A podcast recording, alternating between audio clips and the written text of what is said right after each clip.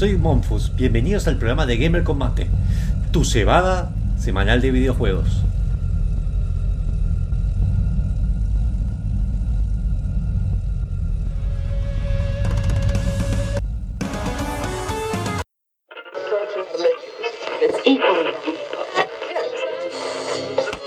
estaciones y no encuentro nada, vieja.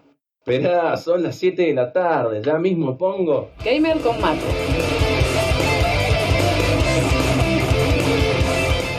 programa de la UTN dedicado 100% a videojuegos.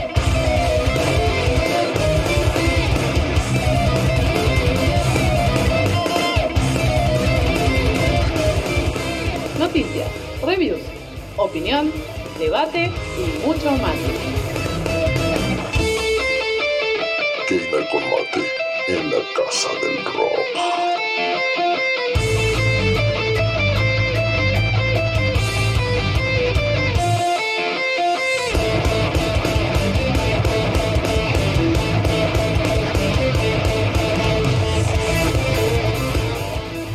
Programa de videojuegos por excelencia de la FMUTN.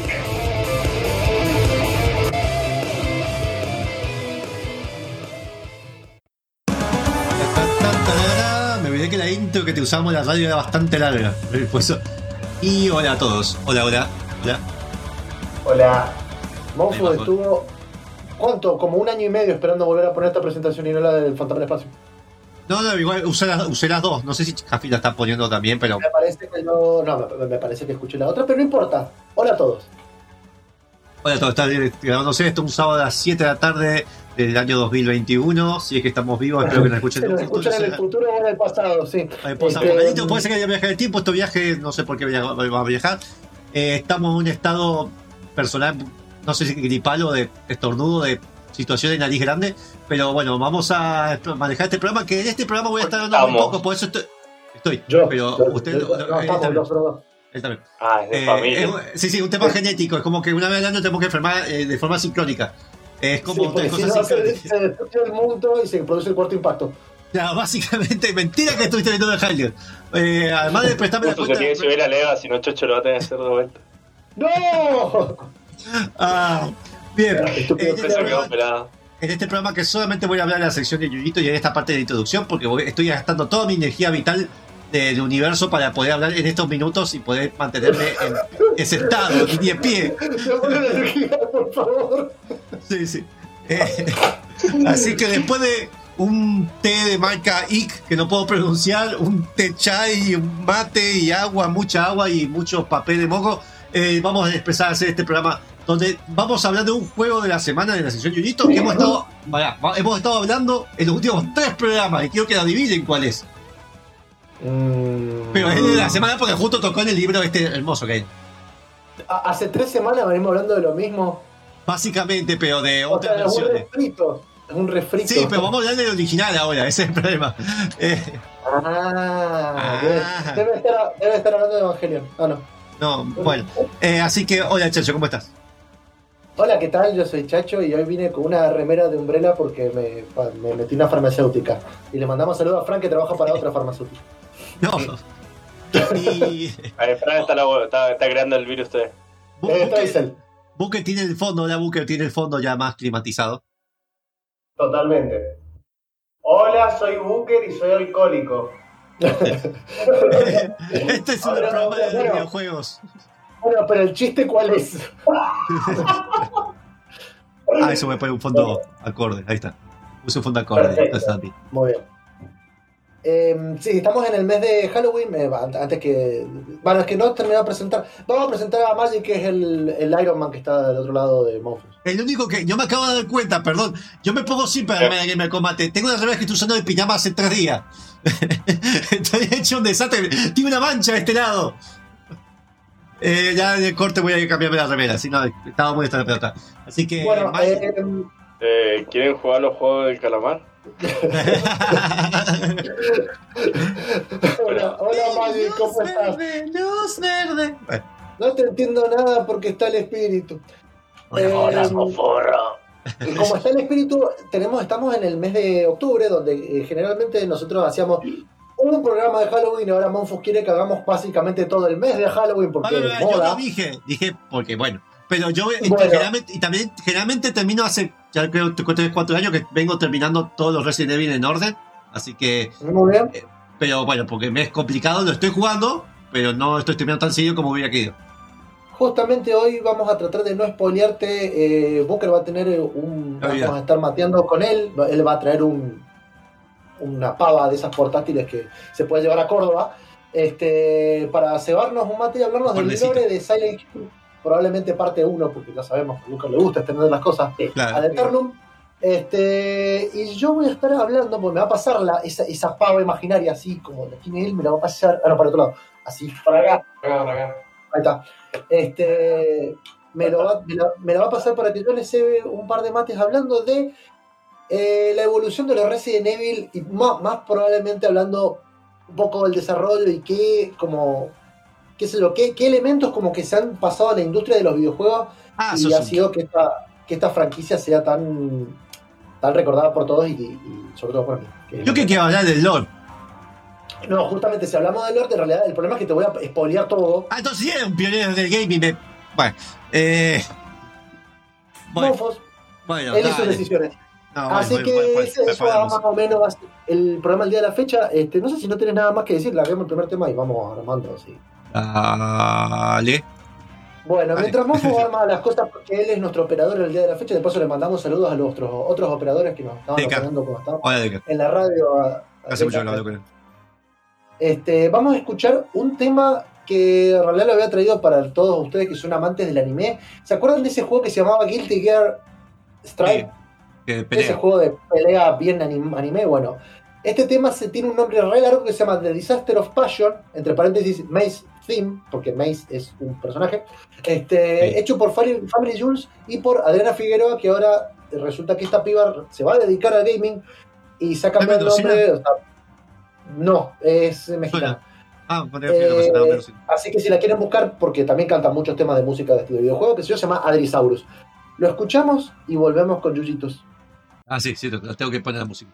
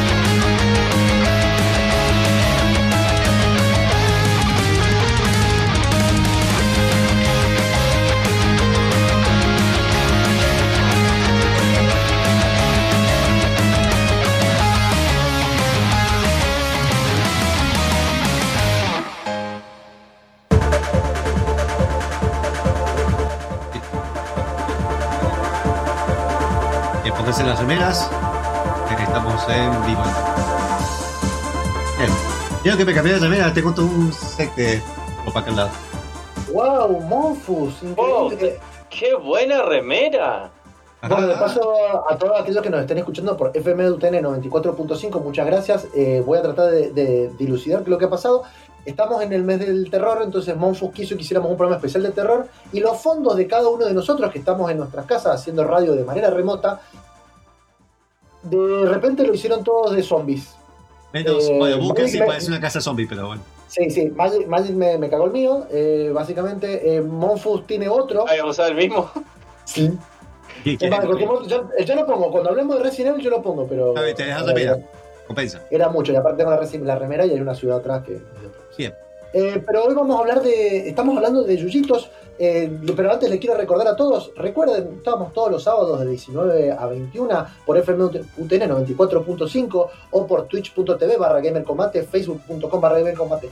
Si no nos llegan a escuchar porque tienen cosas que hacer como pasear el perro o cosas mejores que hacer como, no sé, ver crecer una planta, eh, se meten en YouTube, le ponen like y subscribe a Gamer Combate. Eh, ahí tienen subido todos los programas.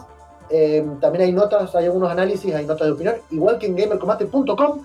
E incluso también, si prefieren escucharlo porque es su plataforma más barata o ya la tienen porque la tienen con una cuenta de, una- de la familia o alguna cuestión que se me haya escapado, pueden escucharlo por Spotify también, buscándonos como ¿Seguimos, Gamer. ¿Seguimos en Evox? No me acuerdo si se llama Evox. Sí, sí, sí, Ah. obviamente, sí, en realidad. Todo lo que está en gamercombate.com, ahí van a tener todos los links para meterse en cada uno de ellos. Y de hecho, desde la página misma, eh, tocan ahí y se pueden meter en el iBox, que es lo mismo para el podcast, que es Spotify, eh, y nos escuchan. Bien.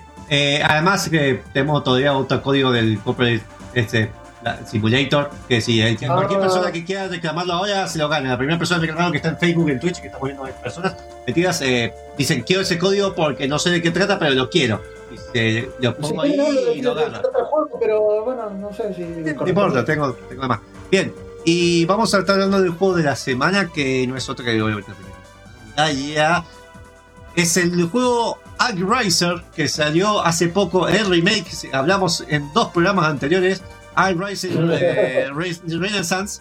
Hablamos del remake. que tiene su. Eh, los de. Este juego que fue creado en 1990, para, hecho acá en el libro dice Square, pero en verdad lo publicó Enix. Porque acuérdense que Square Enix antes era Square y después Enix. Y después se fusionó. Era, Square era Squaresoft y Eidos Enix. Enix. Era Sí. Eidos Enix. No, Era porque Eidos. era Eidos Enix. Sí. ¿Era con Eidos? ¿Eidos no lo compraron Sí. después? Ah, No, Eidos Creo. Enix. Bueno, Yo creo que era Me Enix solo. Ok, acá me sale Enix solo, te aviso. Bueno, bueno. este juego que. Que la- el remake que le tengo muchas ganas de comprar está en PlayStation 4, en PlayStation 5 y en Switch. No sé si va a salir todavía. Hay gente que está reclamándolo que juegue, salga para PC. Por más que no lo vayan a comprar, como todo buen Yerba o buen Magic que hace que, que quiere cosas de consola en PC, pero después no lo juega. Eh, ¿Me podés Eh, Tekken yo lo pedí en PC por muchos años y cuando salió lo compré. bueno, sí, eso sí, eso es verdad. Y lo, no, no, no, no solo lo compré, lo pre-compré. O sea, que Claro, encima eh. compró una promesa, que es peor. Claro, compraste una promesa. Eh, qué Bueno, buena escúchame. lectura que tenemos. ¿Podés, Sí. ¿Podés repetirme el nombre del programa sin errores? Del programa, del juego. Gracias. Te lo voy a leer primero en japonés y después en inglés. No, qué hijo de. Akulo Sa. Ese es el nombre Se japonés. todo, Se entendió todo. Se llama Act Riser. Así se escribe Act Act Riser. Riser. El Ajá. remake que salió hace poco se llama Act Riser Renaissance de Renacimiento. Bien, es un juego que Ajá. salió en 1990. Tiene una secuela que la secuela ignora nada. Yo lo jugué emulado de pendejo muchas veces. No me acuerdo si lo terminé. Y es un juego que le tengo mucho cariño. Es muy de nicho. Son esos juegos que uno agarraba emulado y encontraba y empezaba a jugar. Así descubrí un montón. Bueno, y este juego para mí, de de hecho, si saliera una versión física, lo compraría. Eh, a pesar de las fallas que tiene el remake, que se ven pocos FPS hasta en la versión de PlayStation 5, porque está hecho en Unity. Tiene un movimiento de cámara raro. Pero fuera de eso, este juego es-. ¿Qué es lo que tiene particular? Más allá de que salió una versión especial para, en el 2004 para celulares en Japón, este juego se vendió mucho más que nada en Japón con 140.000 unidades, un poco en Occidente, y con sus diferencias de versiones porque toca temas religiosos. Y los japoneses les chupan huevo todo. De hecho, si tienen que hacer un juego de Pearl Harbor donde matan japoneses, los japoneses lo hacen, no les importa. Mientras no toque su emperador. Eso no tienen problema. Entonces te, te tocan temas de religión y demás. Que los cambian del otro lado. En, 1900 en el 2004 sacaron un juego para celulares y después salió para la consola Wii y demás, que lo podías comprar como retro. Y ahora salió el remake en 23 de septiembre salió. Este juego lo que tiene de único es mezcla un juego de aventuras lateral, así digamos, se ve ahí como se está viendo, no se está viendo en pantalla porque como se está viendo ahora en pantalla, eh, un juego de acción lateral que tiene esa faceta y un juego que es un, digamos, un God Game o God, eh, de manejar ciudades, City Builder, eh, hola César Manuel, eh, donde tenemos que manejar la ciudad. Entonces todos los actos concurren así. Empezamos como invadiendo, eh, tenemos que elegir una zona, de hecho, eh, como a donde vamos a empezar la ciudad, tenemos que el mundo La fursona. La fursona. Y estás tratando de invertir nombres porque... Sí. tenemos que como empezar a limpiar la zona donde vamos a construir la ciudad. Después tenemos una parte donde construimos la ciudad. Tenemos un tiempo límite para abrir unos sellos que hay en la ciudad para liberar el mal. Y después cuando llega, termina ese tiempo, tenemos pasamos a un Tower Simulator dentro de esa ciudad. Y después de eso pasamos a una lucha de un jefe final en esa acción lateral. Bien, O sea, o sea, vos tenés como tres, tres géneros, digamos, de juego desde el top-down, donde vos elegís dos separados bien, muy separados y otros dos mezclados. un separado. Después tenés la- la- el Tower Defense y después la, la cuestión lateral. ¿Qué pasa? Acá controlamos a un jugador que se llama El Maestro, que corpóreamente nunca lo vemos. Y tenemos que derrotar al. Así, a dejar. a- nos representamos en una estatua.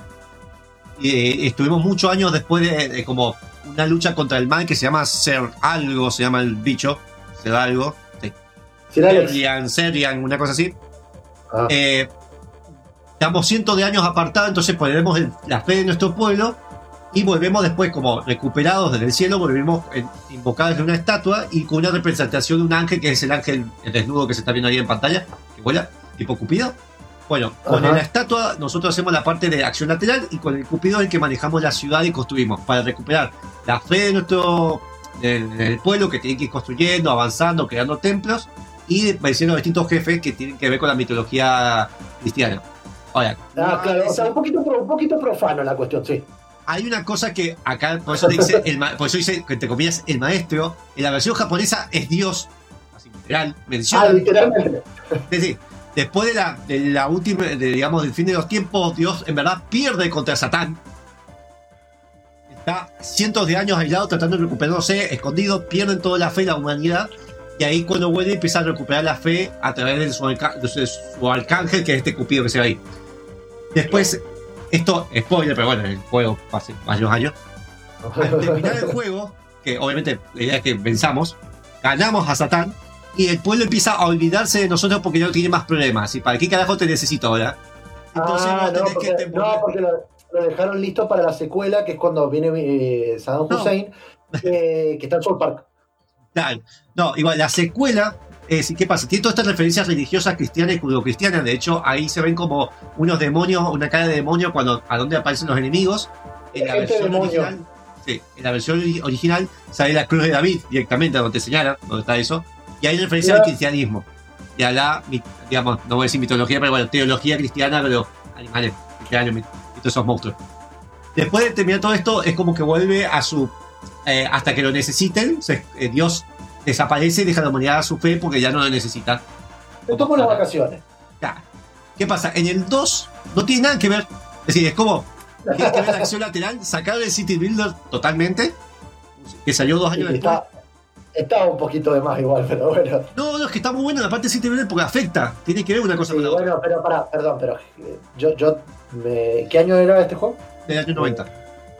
Del 90. En el 90, vos si querías un City Builder, jugabas en PC y jugabas un City Builder. No Sí, sí. jugabas un género híbrido. Entonces la gente que por ahí lo tiene en consola y demás, eh, quiere un juego de acción. Y creo igual- que debe haber sido la lectura para Igualmente, un ejemplo, SimCity, la mejor versión de SimCity original está en eh, la es la de Nintendo. Eh, fuera de todo eso, el 2 es básicamente la Divina Comedia, los 7, no, 7 9 infiernos, la Divina Comedia de Dante. Es el eso. No tiene nada que ver, no, no, no hay un contexto de que tiene que ver con esto, pero usan el modo lateral nada más. Salió una versión arcade muy poco en Japón, y después, bueno, estuvo, después de la versión celulares en Japón, en Japón tiene un poquito más de popularidad. Y después salió este remake hace poco, que lo voy a comprar en un momento cuando, cuando dice Roy, eh, que está para PlayStation 4 y PlayStation 5. La diferencia más grosa que hay es que andan con más FPS en PlayStation 4 y PlayStation 5. Pero tampoco muchos FPS porque tiene muchos bugs de tema de. porque está hecho en Unity, mucho de optimización y anda a 50 FPS como mucho. El juego tampoco requiere mucho. Igual tampoco necesitas, claro. Y está el tema de que no usa 3D, sino que usa un pre-renderizado como la época de Donkey Kong. Eso es lo que yo sí critico de la versión 2D lateral. Eh, no es, tenías animación 3D, ni son 2D, viste, bien hecho a mano. Es un 3D pre-renderizado que agarraron las imágenes y las pasaron a 2D. No sé por qué tomaron esa decisión. Por eso es hermoso el juego y lo recontra recomiendo.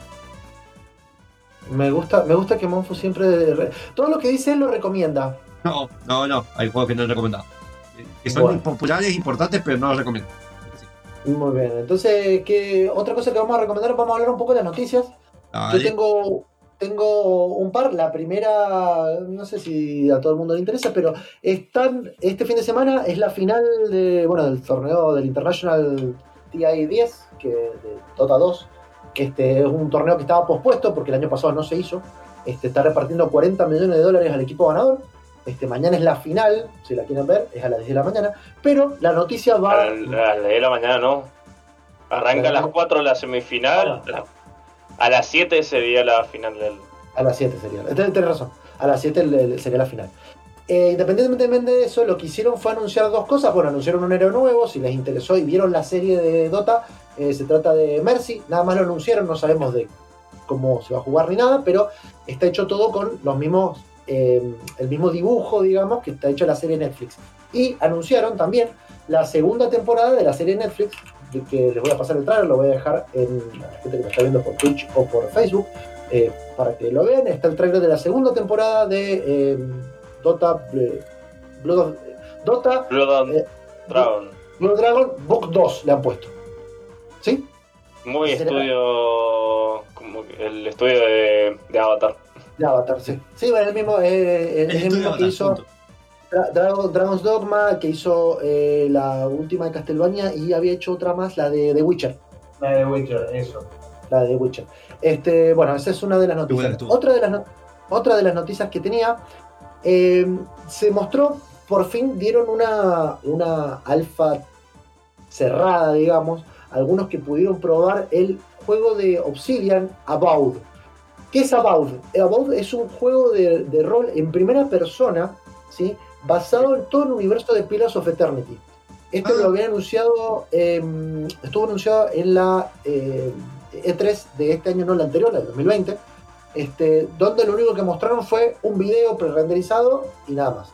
En esta eh, alfa, la cual no hay imágenes, porque obviamente fue una, una alfa cerrada para algunos, algunos periodistas y Ah, no hay video, porque estaba buscándolo. por eso. no, no hay video, no hay video. Puedes buscar el video del trailer si querés para mostrarlo.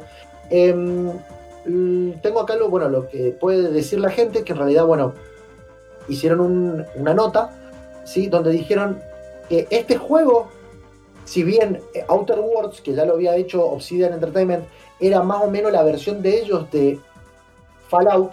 Recordemos que Fallout eh, lo tiene, lo tiene eh, otra empresa, lo tiene Bethesda.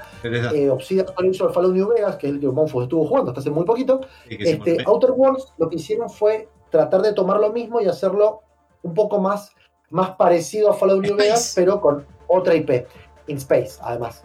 About lo que trata de hacer es tomar, según él, los Elder Scrolls, para mí es otro juego que estaba muy perdido, ¿se acuerdan? Hay uno de, de Might and Magic eh, que era así, Espera, de primera ¿el de Scroll- persona. espera, espera, María, ¿El de Scroll o Maya Maya? Me llama espera. No. Ellos dicen, ellos dicen que, que va a ser tipo Skyrim. Pero agarrando en Maya Magic el, el juego ese que era de acción, que era muy copado, Sí, que sí, en la misma época. Sí, ya me voy a acordar. ¿Por qué? Porque el juego lo que tiene, además de presentarlo todo en primera persona, eh, va a tener un sistema de dos armas en el cual vos podés hacer dual wield con arma y escudo, arma y arma, arma y magia, o magia y magia, entonces vas a ir combinándolo exactamente como en Skyrim. Este, Sabe el motor de Half-Life, me acuerdo. Claro, el, el otro, el, el Might and Magic usaba el motor de Half-Life. Eh, esto creo que no han dicho, no han dicho ni eh, qué motor están usando. Perdón, Dark Messiah. Dark Messiah de Might and Magic, que es el juego que estábamos Ese es muy buen juego. Eh, no dijeron ni hay fecha, no hay nada. Lo que sí dicen que, bueno, que va a tener profundos sistemas narrativos y de exploración, cosa que, a mi entender, Outer Worlds no tuvo. Este, eh, pero bueno, eh, esto es lo que hemos visto y, que, y que se- y de lo que se pudo hablar. Probablemente vayan a salir este año más betas este, sobre este juego. Este, y bueno, vamos a tratar de, de seguirlos y, y tenerlos. Pero lo importante, y esto sí también lo dijeron, que si bien no tiene fecha de lanzamiento, sí está confirmado que va a llegar a Game Pass. O sea que todos los que tengan Game Pass para cuando salga van a poder jugar los juegos del día 1. Voy a esperar que salga la promoción de verano. Bien, eh, otra noticia. eh, ¿Se acuerdan de Nintendo que últimamente está teniendo muchos chistes porque dicen que es EA Games Japón disfrazado por las cosas que están Sí. anunciando en su modo online? Que es como, ¿eh? Eh, aún así, a su defensa, tenemos para discutirlo, es el de los sistemas más baratos porque sale 40 dólares por año y además lo puedes compartir. Entonces, digamos que entre cuatro personas son 10 dólares al año, pero para poder jugar para, para jugar online, que eso es como, no, no importa, Mm, alguna no oferta especial, claro, alguna oferta especial y jugar los juegos de NES, algún juego especial que sale, como el Mario ese que salió de tipo Battle Royale, y eh, los juegos de NES y Super Nintendo. ¿Se acuerdan que habían anunciado, que hablamos en programas pasados, de lo que iba a ser como el expansion pack dentro de eso? Así que además de eso podías pagar un poco más, en este caso 59,99 dólares al año, es decir, son 9 mil pesos más o menos. Hablar, no hablemos de eso. Pero No, no, no, no hagas conversiones. actuales, actuales, con impuestos. Bueno, por ahí, pero bueno, 60 dólares más o menos, que incluye, además de todo lo mencionado, te incluye lo de Sega Genesis con todos esos juegos que agregaron, la Nintendo 64, lo- todos los juegos que se está rumoreando una mini, que no creo, ahí redondeo, y se, ahora salió hace poco el juego este, que ahora me, por hacer ese gesto me necesito olvidar el nombre, el que le gusta a Petro, que es Paco. Le gustan muchas cosas a Petro. Eh, Leo. Valley. No sé si las puedo decir en la radio, la- las cosas de- No, el, el, el Eh, Animal Crossing. El Animal Crossing, las expansiones del Animal Crossing, si vos pagás este sistema, van a venir incluido ahí, no hace falta que los compres aparte. Pero siendo un juego que es online, mayormente, como que vas a terminar pagándolo igual. Así que es jugarlo a su esplendor. Pero si te empiezan a incluir esta cosa de que, qué sé yo, Super Smash me lo compré en físico, y si estoy pagando en online, tengo todos los personajes como, entre comillas, un Game Pass, ahí podría ir para ese lado. Ah, bueno, eh, ya que Mofo está defendiendo a Nintendo, yo voy a defender a la gente estoy- que pone la plata en el programa. Vamos a la tanda y volvemos. Dale.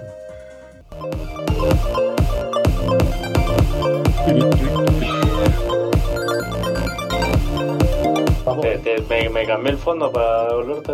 Sí, Sí, hola, me encanta. Ah, Bunker, yo quería, digo, Bunker se fue. No, no, es que se volvió. No, no, no, está, está, está en modo, está en modo, modo oscuridad, este, porque tiene que, tiene, tiene que venir a explicarnos por qué apareció niebla a la vuelta cerca de su casa y se empezó a escuchar una estática. Él va a estar hablando del lore de Silent Hill. No sé antes recordarle que bueno, pueden meterse en gamercombate.com para seguirnos a nosotros, Hola, ver nuestra, nuestra nota, hola Casper, Ah, ver todas las notas que tenemos de opinión, Casper. las reviews que están haciendo Fran y Petro, que, He puesto. este, Sí, que sacó, perdón, meterse Hay dos reviews nuevas. Perdón. Está el- la review que hizo Sí. Petro también de Life is Strange Two Colors y de in Random, otra review que hizo que puso review con R minúscula, ya lo voy a corregir. Pero bueno, que estamos bien. Estaba en pantalla. No. Otra de las cosas que pueden hacer es de meterse en gamercombate.com barra donaciones o seguir el QR que está acá abajo y nos pueden regalar algo, algo de, de su tiempo en forma de dinero Para mantener para el que sitio. lo convirtamos, usemos la alquimia para transformarla en jueguitos que les vamos a regalar a ustedes.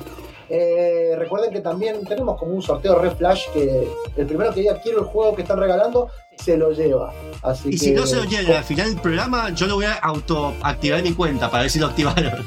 ¿Hay una forma de saber si una cuenta, un código se activó? No, Ah, eso sí. sí, que activándolo. Casper ya me está diciendo que buena remera, eh, por supuesto, porque vamos a estar hablando de Resident Evil en el otro bloque. En este ¿Ese bloque vamos a estar hablando de? Silent Hill. Sí, en Silent Hill. Bien, vamos a hablar de Silent Hill. Dale, Silent Hill. Ya muestro. Bueno, eh, si se preguntan por qué está todo más oscuro es porque se me cortó la luz en toda la casa, ya estoy empezando a escuchar pisadas acá en el Ah, qué lindo. ¿Tenés un orfanato cerca? ¿Cómo? ¿Viste? Porque estoy seguro. Tenés un orfanato No, cerca no, porque lo primero que tenés que hacer es ir a un orfanato. Si ves una, un agujero en tu baño, metete. Eso me enseñó Silent Hill. Pero tengo un sanatorio acá. ah, Bueno, Bueno, bueno. Sí. Va, va, va, bueno va lo, importante, lo importante es que cuando salgas a la calle veas que están todas las calles cortadas. Si están cortadas porque hay un terremoto, es porque estás en Silent Hill. Bien, empecemos un poco con Silent Hill, el North, que acá creo que, sacando Bunker, creo que el que más jugó Silent Hill fue Chacho. Yo jugué muy poco el primero, el tercero, el dos lo repasé, el 4 lo jugué bastante, y después jugué esa cosa que salió rarísima para PlayStation 3 que, no sé, había música rara y explotaban autos y no tenía para mí nada de Silent Hill. Y el de PSP, Ah, eso es lo que conozco.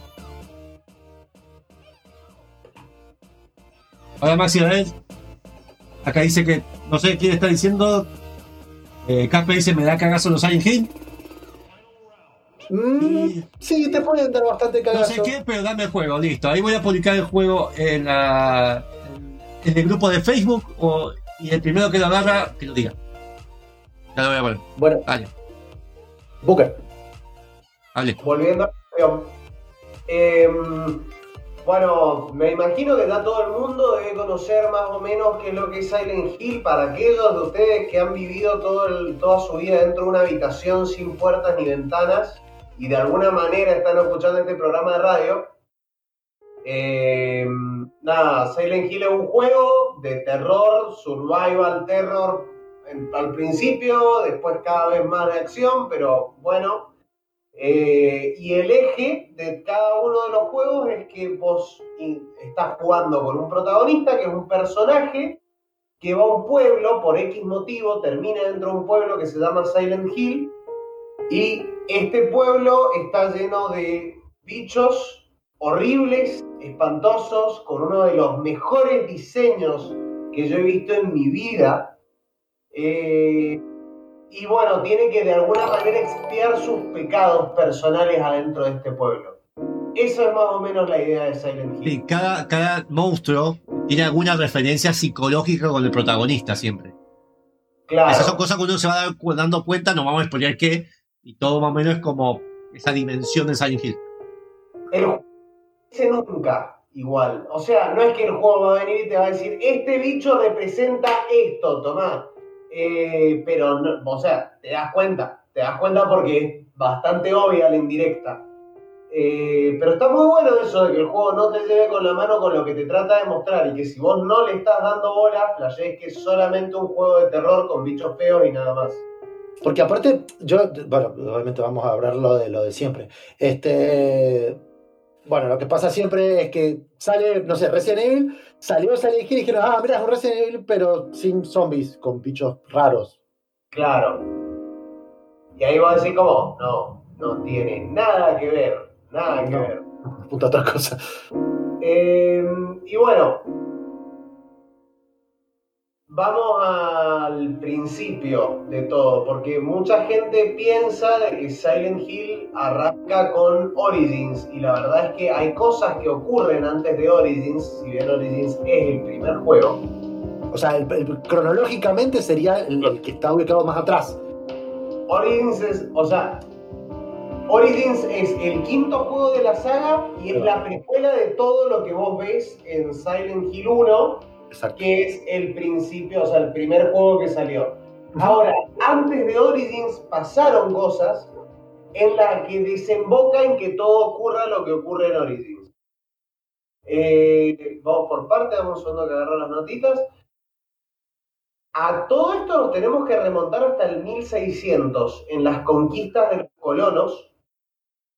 Los nativos de, de, la, de Silent Hill, o sea, de la que en ese momento sería una proto Silent Hill o, O Ah, sería como, como los indígenas de- de- de- del lugar. lo que son comunidades cherokee, las que Ajá. habitaban ese lugar. Silent Hill, para los que no sepan, está ambientado en Maine. Eh, Que Maine- Maine es Massachusetts, creo, ahora. Es un- Maine, bueno, pero- no.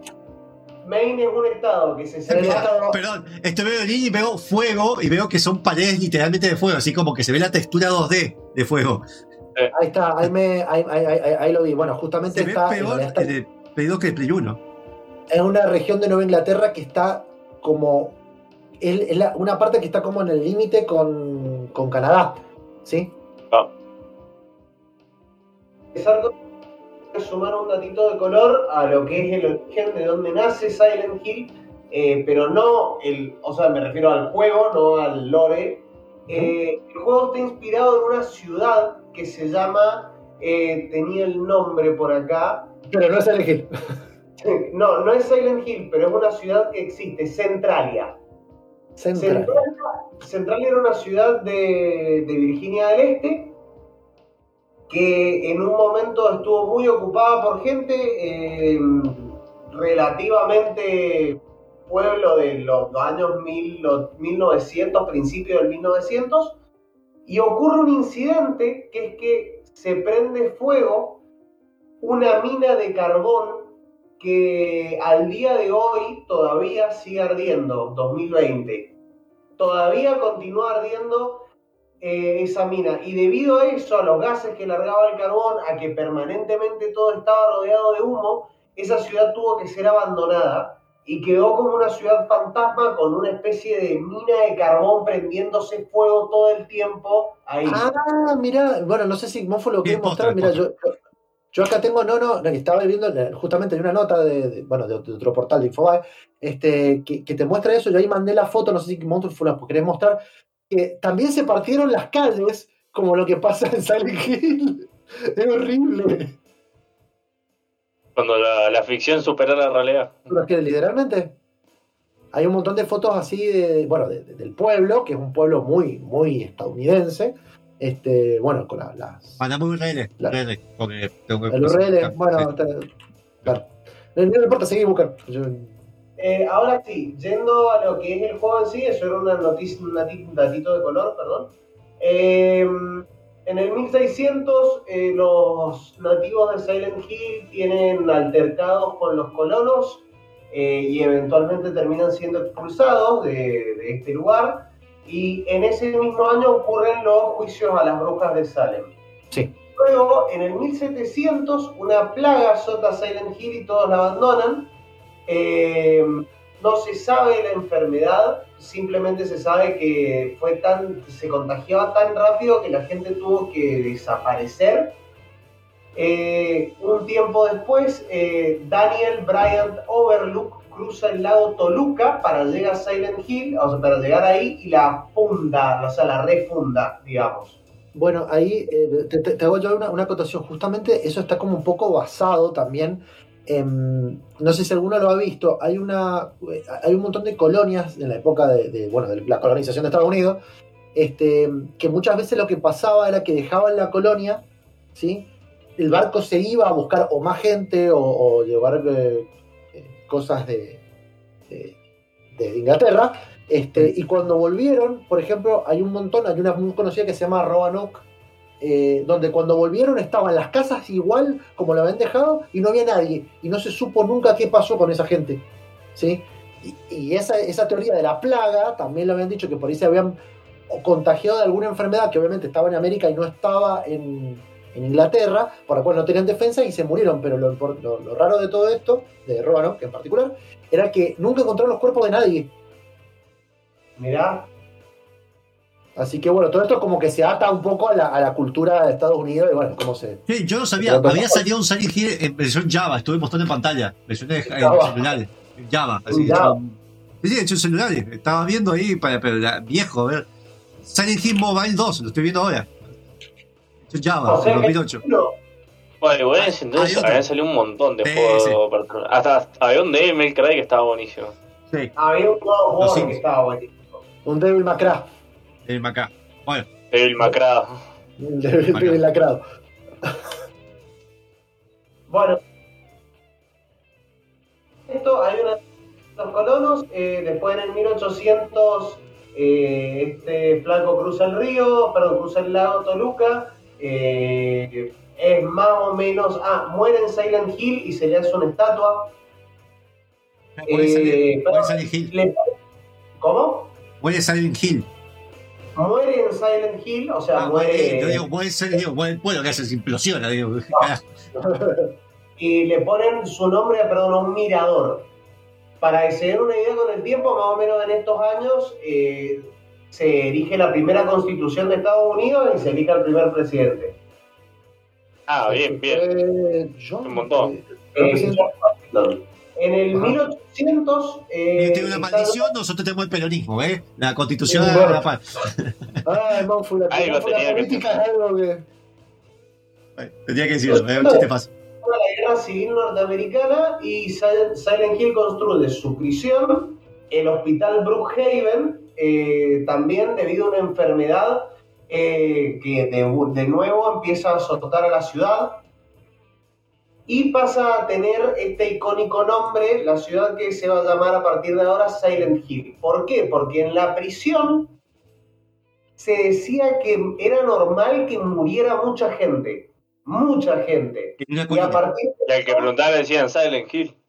No. Hill? Ay, no.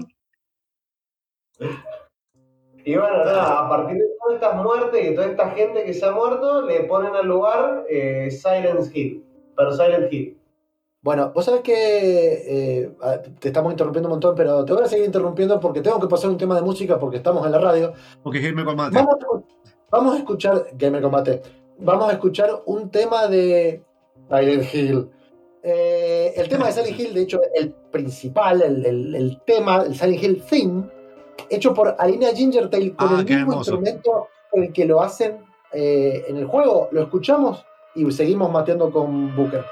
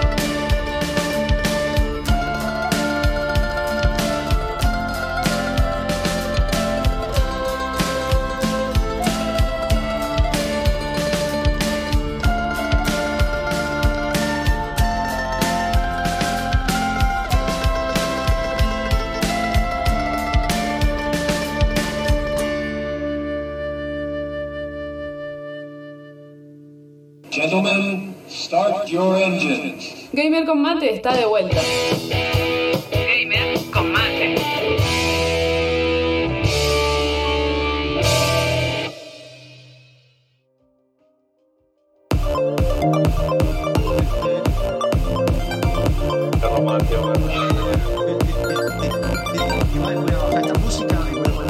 De fondo que nota de color. Además que Cuello Botella se ganó el juego porque lo agarró primero y tenemos otro código que estamos repartiendo ahí en, en pantalla. Eh, todos los Silent Hill, hasta donde yo sé, por lo menos hasta el 4 estoy seguro, tienen un final Omni. Sepanlo. Hay un final ovni. Como, Oh, No, y ah, no, OVNI, sí, con, con eh, extraterrestres. Todos los Silent Hill tienen un final ovni. No sé si todos, creo que. No, por lo ver, menos pero el 1, el 2 y el 3. El 4 no tienen. Los demás no tengo idea. El 4 no me acuerdo, justamente. Bueno, el Origins tiene. lo tiene, el Shattered Memories lo tiene, el Downpour creo que también, sí, el Downpour también lo tiene. Eh, En celulares no sé, no jugué. Páseme el, el JM2, el J2M y lo pruebo en un celular viejo. Y le digo. Bueno, la juego filmando el de- celular. Dale. tan raro tiene que ser el juego para que estar lleno de bichos raros y aún así me parezca raro que tenga ovnis. Sí, sí. Eh, sí, porque Fallout no hay ovnis, ¿no es cierto? Sí, bueno, pero es parte del humor desde el principio. Es decir, no es un juego que se toma muy en serio, que digamos. Bueno. Eh, pues, cómo es que se había llamado Silent Hill, que había eh, fundado este hospital y que, bueno, después del tema de la constitución. Perdón, quiero hacer una No aclaración. eran más hospitales que Argentina. Lo podés sacar en el segundo playthrough, no en el primero. Ah, el segundo lo saca. Ah. Ah, yo. Eh, lamentablemente yo soy un tipo de jugar una sola vez y, y enterrar. Creo que el único juego que jugamos más de una vez es Castlevania y listo. No, no hay otro.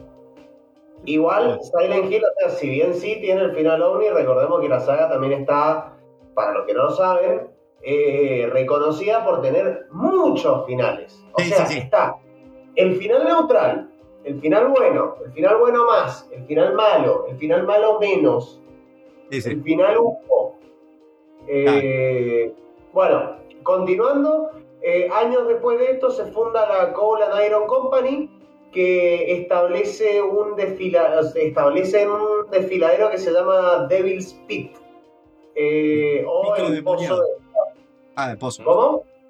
Ah, pozo, Claro. pozo, pique. Sí, sí, razón. Traduje, Eh, Se en, encontró ese el demonio momento, y le dijo, besame. ¡Ay! en ese momento ¡Qué picador! Déjenlo hablar, por favor. Que quiero que escuchar. Bueno, dale. En ese momento que Maine se separa de Massachusetts y cierra la prisión de Silent Hill y pasa a ser como un lugar en el que podés buscar la información del pueblo, que es, te podés meter en varios juegos adentro. Eh, también se descubre, o sea, la, la ciudad está como tratando de, de sobrevivir y se descubre una mina de carbón que revitaliza toda la economía del pueblo. Al lado de Silent Hill se funda otro pueblo que se llama Shepherd's Glen, que es donde transcurre el Silent Hill eh, Homecoming. Sí, El, ¿no? el- el del, el El. Spider-Man. Del carcelario. claro. No, ese es No Way Home. En También este, está Homecoming. en- en- este pueblo tenía como, o sea, empieza a tener una, una tradición que cada una X cantidad de años, eh, creo que eran 50 años más o menos, una familia sacrifica a tres de sus hijos. O sea, cada una, tres familias sacrifican un hijo cada una para tranquilizar al demonio. Y en este año que se funda se empieza a hacer eso por primera vez. Al demonio. Claro, al diablo. Es como... Ay, va Belcebú. Eh, la compañía de carbón encargada de Devil's Pit comienza a extraer minerales unos años después de esto y se crea el campo de prisioneros de Toluca, que era para prisioneros de guerra. Eventualmente la guerra civil termina y este lugar se vuelve la prisión de Toluca. Todos estos lugares para la gente que no lo haya jugado le van a o sea, no, no le va a ser como bueno, y esta info a mí que me calienta, pero la gente que ha jugado y ha visitado estos lugares en- va a entender mejor el por qué existe la prisión de Silent Hill, la prisión de Toluca, eh, por qué mierda está todo organizado de esa manera, es por esto, es porque tuvo muchas versiones la ciudad, digamos. Eh, de repente, perdón, acá toma lugar lo que sucede en el año 1876, que es Silent Hill Past Life. Fue un cómic de Silent Hill canon. Muy bueno. Para el que lo quiera leer está muy bueno. Esta es la historia de Jeremiah Foster y su esposa Esther, que se mudan a Silent Hill. Cuando ellos llegan tienen un encuentro con una mujer cherokee eh, que se queda junto a Esther cuando se entera de que está embarazada. Siempre los indios te dan miedo en este juego, ¿viste? Sí. Eh, Eh, no, no son mapuches. Esos son malos. Eso de la WOM. Dale. Esther con el tiempo comienza a tener visiones muy pesadillescas con, con bichos espantosos y cosas horribles. Eh, y principalmente una de las cosas que ella veía era una mujer dando a luz a algo que no era un niño. Es como tener una pesadilla con Monfus. Claro. Gracias por venderme tanto. Estoy buscando pareja, hola, no mentira. Mi Tinder es tal. Dale. Me vendo como esposa rusa, dale. Su- Sumamos el, el link de Tinder de Monfo a nuestras redes sociales. No, encima di baja. ¿Qué son. Nick? Dale, ¿Qué son? dale. Sí, en Facebook, Instagram, como Emma del Combate y en Tinder como Monfurra. Dale, por favor. Ahí puso otro video mostrando otras cosas de Silent Hill. Dale, por favor. En Monfus, perdón, en Tinder como Monfus Goloso 69. Eh, La Monfusona. Bien. Bueno, eh, la esta chabona empieza a tener visiones flasheándola muy fuerte con cosas espantosas. Eh, Jeremía comienza a darse cuenta de que fue una mala idea ir hasta ese lugar a dar a luz. ¿Qué? Oh. Cagarla acá. Claro. Y él de repente empieza a encontrarse con un montón de víctimas de su pasado. No voy a spoilear nada, voy a tratar de spoilear lo menos posible de todo. Si quieren saber quiénes son las víctimas de su pasado, léanlo. Eh, y ¿Cómo se llama no- el cómic? Así lo pongo para, para, para ponerlo acá en, en la- en el chat. ¿Cómo? ¿Cómo se llama el cómic que está diciendo vos? Que es el de Silent Hill. Silent Hill Past Life, vida pasada. Past Life. Ajá. Eh, él no logra llegar al parto de su esposa, que para lo un- las únicas personas que la estaban asistiendo durante el parto era la mujer cherokee con la que se había encontrado y su madre. Qué lindo. Eh, y estas dos mujeres sacrifican o toman como una especie de, de retribución a este bebé que nace de la esposa de Jeremías debido al pecado más oscuro que Jeremías había cometido. Por eso. Chacho, cuando nació el hijo estuvo a tiempo, porque tenía miedo que la Cherokee también estuviera en el nacimiento de su hijo. Tal cual. ¿Vos no sabés lo que- lo que te puede pasar? Claro. Y me dice, ah, Belén, Valero", y vos estás en otro lado. bueno, Después de, después de este evento, la gente empieza a desaparecer del pueblo misteriosamente. Eh, se establece Bartlett Vineyards y el hospital se expande a un territorio más grande. Eh, en el 1900 se cierra la prisión de Toluca. El lugar comienza, debido a que ya no tenían de dónde sacar, porque estas desapariciones eh, que empiezan a ocurrir alrededor de Silent Hill empiezan a asustar a los mineros. Aparte, se empiezan a encontrar como con unas, unos glifos raros adentro de Devil's Pit, que era de donde estaban sacando la mayoría de los minerales de Silent Hill. Eh, y nada, eh, esto sumado a ciertos avistamientos de criaturas raras y estas desapariciones hacen que la compañía que estaba extrayendo minerales de, de Devil's Pit se fuera y lo- este lugar se transforma en un lugar turístico. Lo que intentan hacer es que como ya no tenían este ingreso de guita de, lo, de la mina de carbón, deciden agarrar y transformar la ciudad en una especie de destino turístico gracias a que tenía un lago, que tenía este justamente esta atracción de Devil's Pit, el mirador, etcétera, etcétera, y basan su economía solamente en el turismo. ajá, me, me suena a Mendoza, pero si tenemos que poner un lugar que diga eh, el pico del diablo. Venga, La garganta del diablo. venga con el previaje, no hay drama. ¿No, ¿No le darías un pico al diablo? Mm. Depende de qué diablo. Depende, de- depende de qué ¿De qué pico, qué- qué ¿O pico tenga. De- depende si, si es en Chile, le dar otro pico. Ah, Sí, bien. bueno. Cuenta que si salís cuando hay viento sonda en Mendoza te agarra, no sé. Ah, El putre era, putre. El putre era en la montaña, sí. Todo El esto putre de la sale- Mendoza. Perdón, todo esto es lo que pasa en Silent Hill 1, ¿no? No, falta para Silent Hill 1. Espera, Estamos en Origin todavía. Porque yo me quiero, yo- la historia me parecía mucho no, 1. Todavía no llego al Origins. Pero ¿no era así la historia del 1 también? Que pensaba que Sí. el TTB. Él está contando cronológicamente los hechos desde Ah, antes, pero- incluso pero con el el uno. cómic.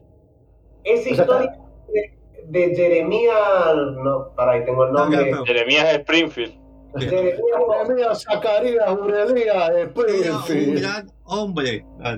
Que, que, que el pueblo queda, queda maldito porque se querían casar con sus primas.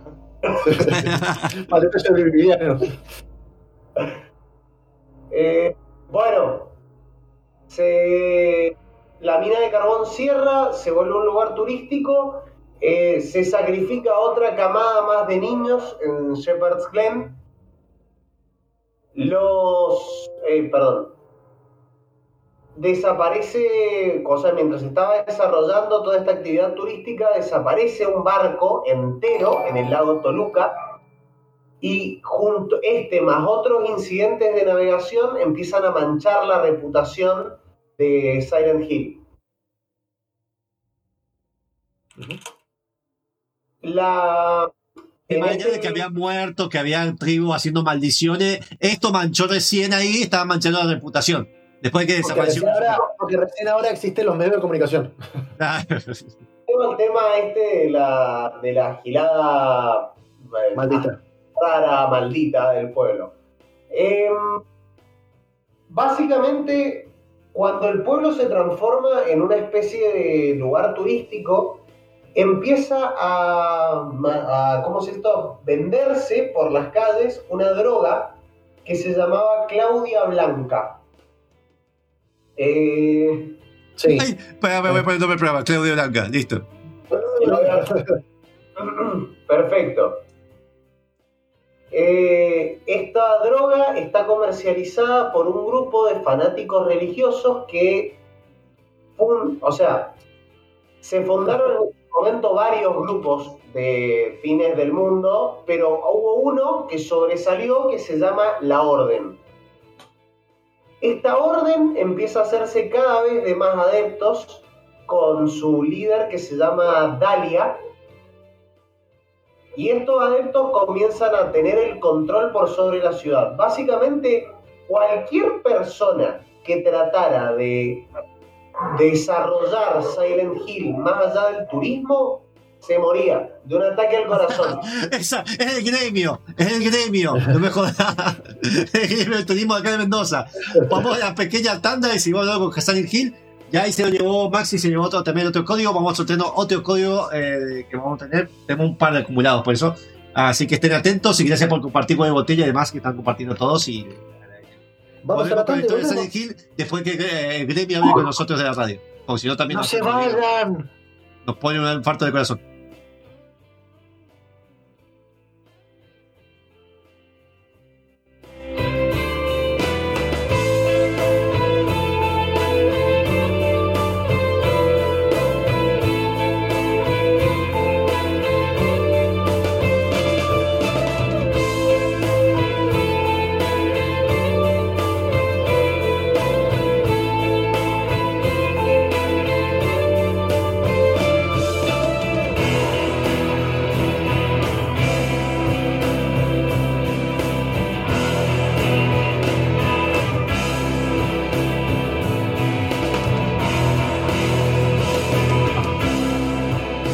Acá estamos de nuevo el, el- hablando de la historia de Silent Hill Lord, que después del tema del gremio de turismo, que por alguna. Pero hay una razón de por qué si no es turismo.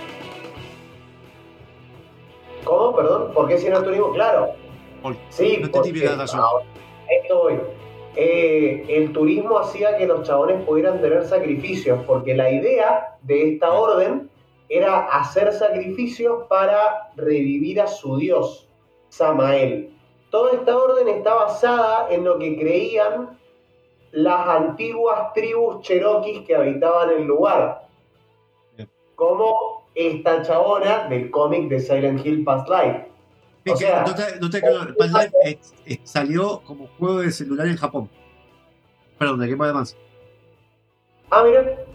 Es como una novedad visual interactiva, parece que tiene que ver. Es decir, lo busqué y salía como que Japón.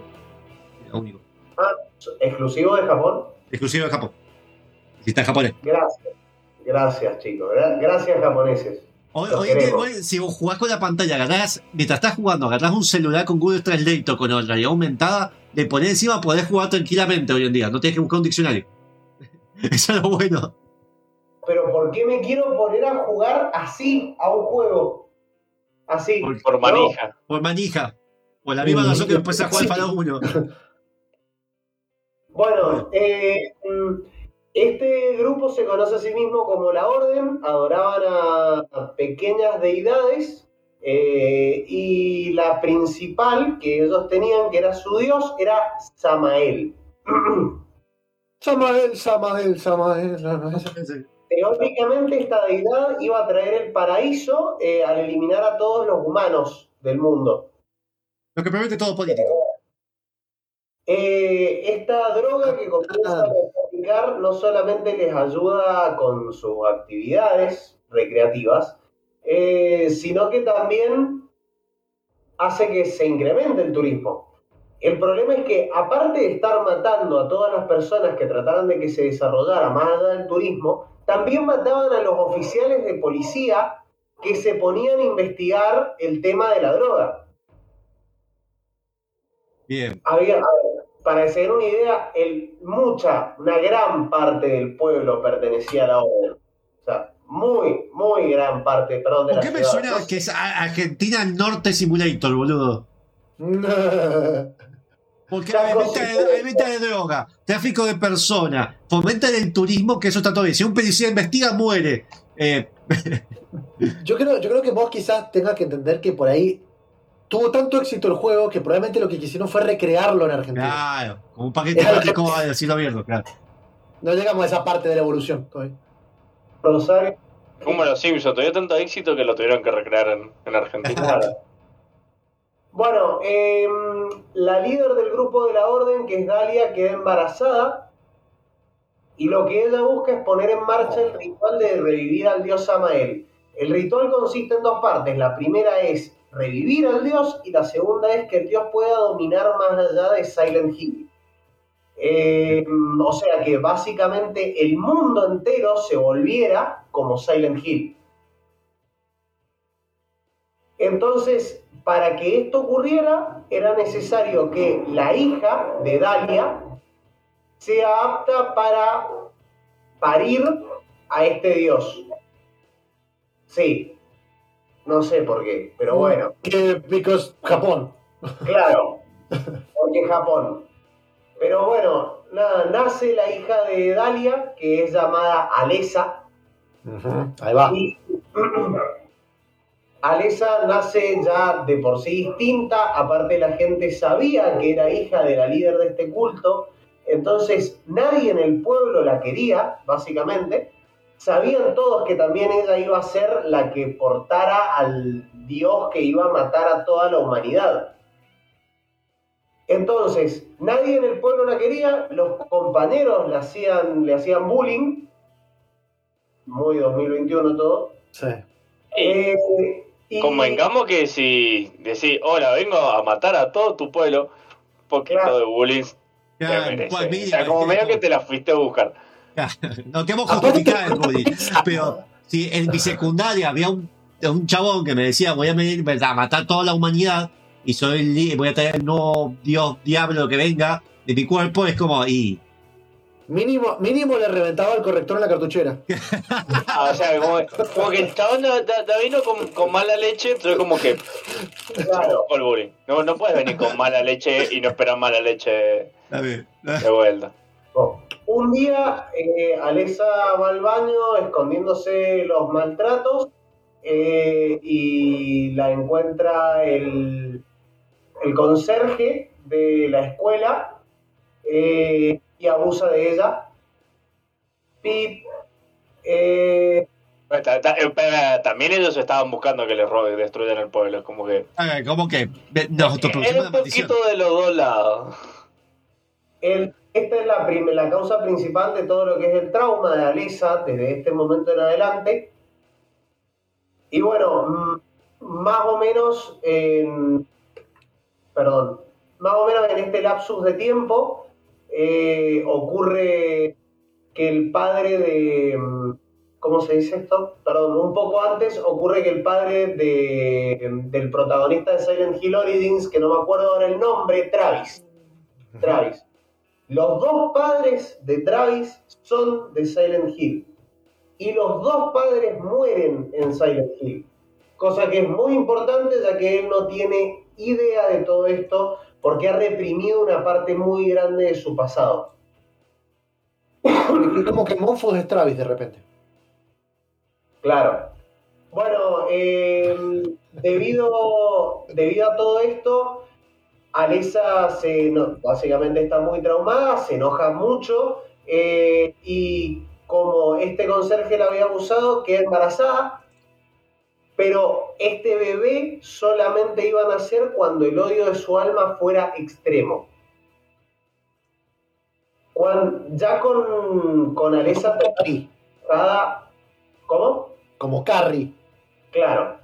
Ya Alesa totalmente enojada con, con todo lo que había tenido que vivir a lo largo de toda su vida, decide comenzar el ritual para revivir al a Samael, al dios.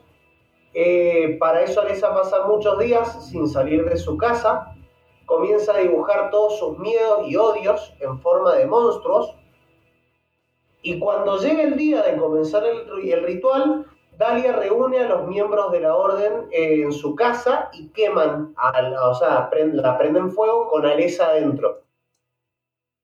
Eh, el fuego empieza a extenderse por toda la casa, incendiándola, incendiando otras casas alrededor, e impide que la segunda parte del ritual se haga rápidamente. En ese momento, justo va andando por la ruta un camionero que se llama Travis Grady, que acá en este punto arranca Silent Hill Origins, eh, que iba en su camión. Y de repente ve una niña en el medio del camino que casi la atropella, que era, digamos, la maldad de Alesa hecha carne. Hecha persona. Claro, Significa- es muy japonés eso, ¿no? Que, que, que como que los sentimientos de alguien den lugar a la creación de otro ser. Este, Sí, no sé, mucho es- tiene que ver mucho la cultura oriental. Eh, Podemos hacer un análisis de eso de cómo los juegos occidentales y orientales, porque vi estudios de eso, y hay libros que hablan de ese tema, de no solamente en, la- en los juegos, sino en películas. Como por eso Mega Man tiene un brazo incorporado y, no- y los Yankees usan armas directamente. Hay un porqué. Vale. Eh, eh, la cuestión es que nada, se encuentra con, Nada, con esta. ¿Cómo? Cuestión que nada, murió persona, nació el diablo, gente la- Travis se revienta contra un. Perdón, eh, Travis se da vuelta el camión, sale corriendo hasta la casa que estaba prendida a fuego después de escuchar gritos. Se encuentra con el cadáver quemado de Alesa. Él la rescata y le dice como, ¿está bien? Alesa le dice, todo, con el 98% del cuerpo prendido a fuego. Eh, Esto sí, tipo Blanca. Terminator. Con el pulgar. ¿Estás bien? Alesa le dice Let me burn, que significa déjame quemarme. ¿Por qué le dice esto? Porque Alesa quería completar el ritual. O sea, una parte del ritual requería que Alesa eh, muriera, prendida en fuego, quemada. Esto tiene como muchas cosas de la película de Silent Hill que agregaron que no estaba en el juego original, ¿no? Claro. Eh, eh, bueno, Travis entonces la saca de adentro de la casa, eh, la deja afuera, se desmaya debido al humo eh, y se despierta en el hospital Alquemilla, en el cual se, se encuentra con el jefe del hospital, que es el doctor Kaufman, no sé si lo recuerdan. No sé si alguno lo jugó este juego, está muy bueno, posta. El Origins no, yo no, no, no. Vale mucho la pena, es de los mejores para mí. Que- Que, que le dice que Alesa ha muerto. Cosa que es mentira, Alesa todavía está viva. Eh, ¿Por qué le dice esto? Porque el doctor Kaufman no pertenecía a la orden, pero sí los estaba ayudando. Más adelante se encuentra con la enfermera del hospital, que es Lisa Garland. Eh, Lisa, la, es la icónica enfermera poseída de Silent Hill, eh, que si bien no quería estar ayudando a la orden, era una adicta, la Claudia Blanca, y Kaufman la estaba manipulando para darle esta droga. eh, ¿Cómo se dice esto? Intentando hacer que oculte esto a Travis y que atienda a Alesa. Perdón si me cuesta acordarme de todo, pero de No, dónde no. muchísimo. Lo que sí, eh, anda por el tema de que si no Checho me pega porque quiero hablar de Resident Evil. Y anda redondeando una parte, Voy redondeando hasta acá. nos vamos para la semana que viene Eh, segunda parte. Sí, sí, sí, voy redondeando este juego porque ya a partir de este momento es todo flayada. Travis se empieza a dar vueltas por todo el pueblo, se encuentra con la versión, pero se encuentra con un objeto que se llama Flauros, que sirve para liberar a Alesa eh, y, que se y evitar que se complete la segunda parte del ritual. Para este momento, como la primera parte ya está completada, Silent Hill ya es el lugar lleno de bichos y monstruos y giladas cosas que hay. La, las, la colina de la gilada. Claro. Eh, encuentra todas las partes del Flauros, libera a Alesa de Samael y Alesa crea el otro mundo, a donde manifiesta su odio y libera a los monstruos. Vamos a aclarar una cosa rápida. En Silent Hill hay tres dimensiones. Uno es el mundo real, donde Silent Hill es un pueblo turístico y habitado por un par de personas. Eh, bastante chill. La segunda dimensión es el mundo de la niebla, que solo se hable si Samael lo permite. O sea, cuando se completa la primera parte del ritual, aparece este lugar de la niebla en Silent Hill. Pero no puede expandirse a más de Silent Hill a menos que se complete la segunda parte del ritual. Y el ah, y acá es donde solamente está eh, habitado por las personas que hicieron sufrir a Lesa, incluyendo a la orden que están atrapadas allá adentro sin poder salir. Por el bullying. Eh, eh, en este mundo están todos los monstruos que inconscientemente los protagonistas crean, por eso existen todos esos bichos con sus miedos y con sus pensamientos. Y después está la otra dimensión que es el otro mundo, que no sé si vieron en Silent Hill cuando todo se vuelve como con cadenas y metales oxidados y Sí, sí, sí. Bueno, eso solamente está controlado por Alesa. Así que, Eh, así que si, si tienen un aparato de Amazon en su casa, díganle Alexa, it burn. Claro. Sí, sí, sí. A ver si te manda directamente el link del juego. Ya. Eh, Acá bueno, Casper, Casper dice, ¿qué tiene Monfo en esos pañuelos que cada dos por tres lo está oliendo? No estoy oliendo, no, me estoy sonando a la nariz. Mmm, tiene un pedazo de aleta. Ay, bueno, nada, ¿Qué para, cuando Travis va a enfrentarse con la orden, ya está a él encerrado eh, y liberado totalmente. Lo duermen con la Claudia Blanca y lo- cuando el chabón se despierta está frente a Samael y básicamente lo tiene que enfrentar y atraparlo dentro del Flauros. Travis pelea contra el demonio, encierra eh, a Samael adentro de este objeto eh, y bueno, básicamente Alessa agarra y dice como no quiero haberla pasado solamente mal de toda mi puta vida, agarra su parte de la bondad, solo su bondad, Ah. y lo pone, o sea, es como que hace un bebé a partir de eso o lo pone en un bebé, no estoy seguro de cuál de los dos es, que este bebé se lo encuentra una pareja donde el padre, Harry Mason, y este que bebé protagonista pasa- uno. Ah, yo creía Sí. que. Ah, pero yo creía que lo tenía el hijo. Bueno, vamos Bueno, al último tema porque ahí me cerró un par de cosas en lo que puede salir el uno. Porque yo creía que era, el hijo, el hijo posta. Claro. Bien. Ah, no hay que adoptar. ¿Cómo tenemos que pasar? sale. Como tenemos que pasar temas de música relacionada con videojuegos y vamos a hablar de Resident Evil, vamos a escuchar el tema del Save Room interpretado de Resident Evil 3, o sea, el tema del lugar Eh. donde grabás del Resident Evil 3 original. Así que Eh, vaya, vaya a su Olivetti, eh, se un mate y volvemos en tres minutos. Exacto, Ah, ah, por favor, Elena por favor.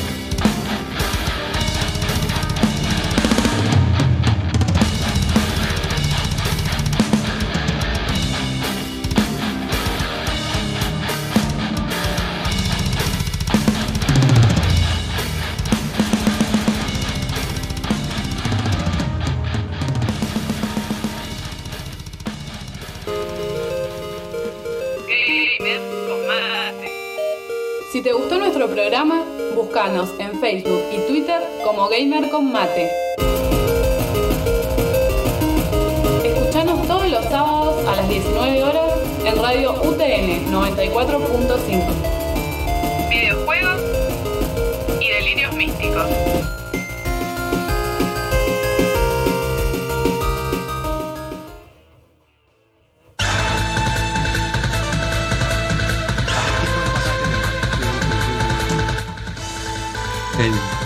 de Sunset Riders.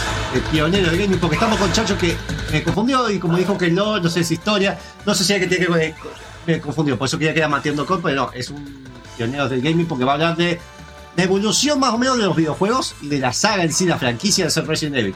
Más que la historia para no spoilearme porque hay remakes, entonces, sabes que no está muerto, tal vez si Hideo Kojima vuelve, que hay rumores, pero ¿Qué está dijiste? muerta la saga. ¿Qué dijiste? Hideo Kojima que hay una tratativa. Te vas. ¿Por qué? ¿Por qué? Eh, Me, me, me hace enojar, me hace enojar. Él mismo Bueno, dijo que eh, interesado. Bueno, yo le quiero en realidad eh, empezar todo esto agradeciéndole a Frank que ahora no está presente, pero está en un podcast que se llama Último Nivel, pero eh, también me invitó a hablar de este tema hace como cuatro meses cuando salió el Resident Evil 8. Porque, no, no, no, eh, a ver, porque nosotros queríamos, queríamos hacerlo, obviamente para lo del mes del terror y demás, porque en realidad eh, yo le comentaba que Resident Evil 8 lo que hace es hacer como un resumen muy, muy bueno de, de elementos de todos los juegos de Resident Evil y los mezcla de una manera que para mí le salió muy bien, sobre todo porque lleva 25 años la, la franquicia y no es una franquicia que, no sé, en 25 años hayan tenido cuatro juegos u ocho, de hecho tiene más, tiene el doble, tiene como 12. Sí, hay juegos de celulares, están los juegos esos de rieles, de shooter, hay Claro, experimentos. Los voy a, a ver, entonces, entonces lo que quería hacer era como hablar un poco de, de por qué esta saga quizás es importante para todo lo que es gaming, porque no solo de acá salieron Resident Evil, sino salió un género y salieron otros juegos derivados de este. Este, incluso eh, hicieron algunas adaptaciones para algunos accesorios de algunas consolas y algunas consolas, algunos juegos para consolas que la consola fue un desastre. Pero bueno, vamos a tratar de irlo repasando y verlo eh, de a poquito eh, cronológicamente. ¿Sí? Vamos. Sí, eh, voy a estar pasando de fondo cinema- el compilado de las cinemáticas de todos Resident Evil, incluyendo los Resident Evil bizarros que hay por ahí. Y también para recordarles que el creador de esto antes hizo un juego para Family, que era de terror, que aunque no parezca el terror desde es que lo tengo que decir. Ah, bueno, Sí, no lo tengo que mencioné más. Y después pues, estuvo mucho tiempo desarrollando juegos para Disney. Y pasaron a hacer este juego, así que. Vean, Sí. Disney, Disney Bueno. te hace pesadillas. Lo importante es, bueno, si no lo jugaron, yo no voy a hacer spoilers, porque de hecho yo quiero- lo que quiero es que por ahí lo jueguen y sobre todo, sobre todo se lo dedico a Casper, que dice que es un eh, tiene mucho miedo, que le da mucho... A mí también, a mí también, y los juegos. No, el juego, y hay, hay maneras incluso, si, si realmente la tensión te parece que, que es abrumadora, o sea, estos juegos de terror, podés jugarlo con una persona al lado, como hace Monfu siempre, porque es un maricón, es digo, porque no le gusta. No Y- juegos, juegos por streaming, que no Eso ayuda, ayuda a bajarte un poco la tensión de, de qué hacer y qué sé yo. Realmente estos juegos, la idea es que los empieces y los termines, no son exageradamente largos, que eso también está muy bueno, salvo uno en particular, que lo vamos a hablar cuando lleguemos. Eh, pero todos los puedes terminar en 10, 12 horas de juego, que es Sí, promedio, relativamente promedio. corto para un juego de acción, pero un promedio. Así que está Y bastante además los remake, además, que es lo que haciendo en el streaming, porque en modo hardcore como Claro. Te hace más difícil por un tema de que, bueno, es más jodido. Pero bueno, y después el 7 y demás tiene modos difíciles que te lo complican mucho más los puzzles, entonces no hace falta. También los clásicos, bueno, los clásicos tenías Claro. alternativas. Ya hay, ya hay diferentes edades, bueno, de eras de juego que lo vamos a empezar a hablar un poco porque la saga da para mucho, ¿no? El juego, el Resident Evil 1 fue un juego que está creado por Shinji Mikami, no la Casa Fantasmas, es un- la persona que se llama Mikami. Shinji Mikami. en el año 96. El juego en japonés, ya vamos a hablar un poco más de su nombre, eh, se llamaba Biohazard, ¿sí? Eh, en japonés. Sí. O sea que si de alguna manera ustedes en esa época, cosa que a mí me confundió bastante, eh, llegaban a encontrar ese juego como Biohazard, es el mismo Resident Evil. Biohazard había significa pasado- como, como peligro, como son cosas radioactivas. Peligro cosas. biológico, peligro Ah, biológico sería. A partir del 7 Este- empezó a llamarse todo igual. No, no, no. Ah. De- No te adelantes, Monfu, pará. Me Ya, para está adelantando. Este, Biohazard lo que tenía es que cuando quisieron hacerlo, eh, la idea de, Capcom siempre fue hacer un, título global que no solo apelara al mercado japonés, sino que también aplicara a los zombies que tengo acá atrás, que son de Occidente. Este, entonces dijeron, bueno, vamos a hacer, eh, vamos a, port- vamos a llevar al mercado occidental el mismo juego. ¿Qué pasa? Biohazard justo, justo había un problema homónimo porque había otro juego, otra, otra empresa de un juego que no tuvo ni éxito, que había registrado el nombre de Biohazard para ellos y no querían que se confundiera, además de problemas legales que pueden llegar a traer.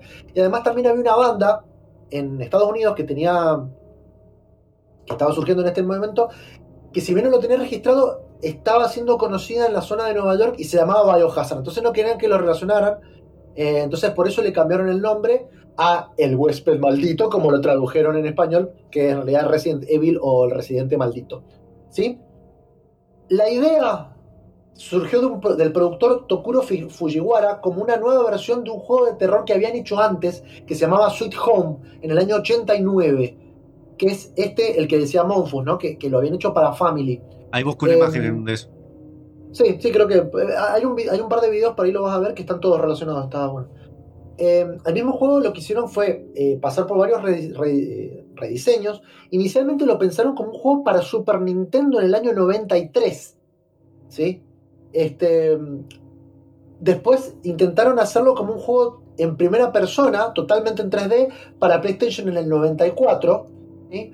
Pero ahí tenían un problema en cuanto a la tecnología y en cuanto a que estaban muy limitados con la, la cant- la cantidad de texturas que tenían que llevar.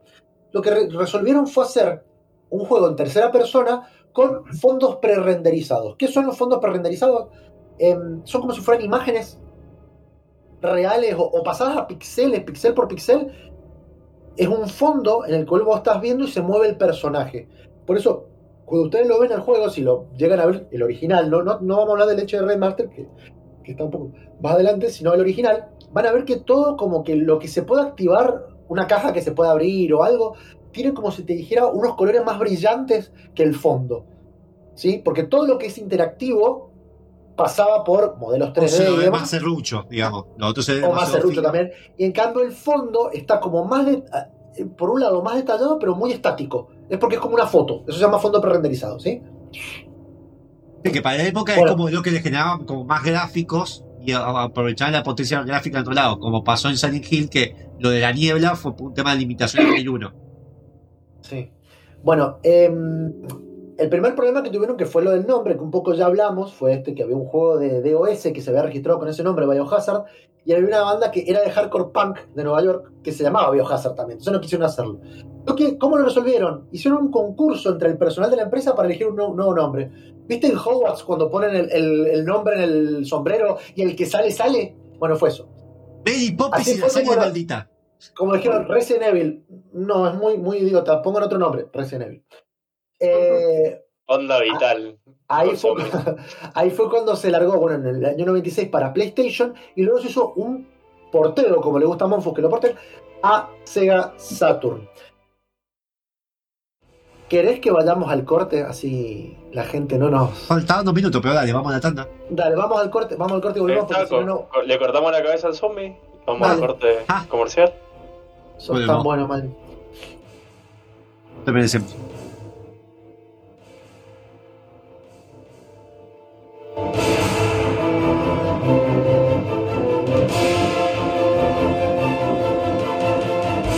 Ahí con un poco de musiquilla de Resident Evil y estamos, la cinemática que estamos viendo es de Resi- está en orden cronológico, es de Resident Evil Zero, que cronológicamente es el primero, pero bueno, salió después. Exacto. Nosotros vamos a hablar de los juegos en el orden del lanzamiento, ¿sí? Que sale el Este, personaje que, perdón, pero el personaje que sale justo ahora en pantalla es el que no Billy. se volvió a mencionar, Billy no se volvió a mencionar en todo el resto del juego y hay, hay un montón de teorías de Billy.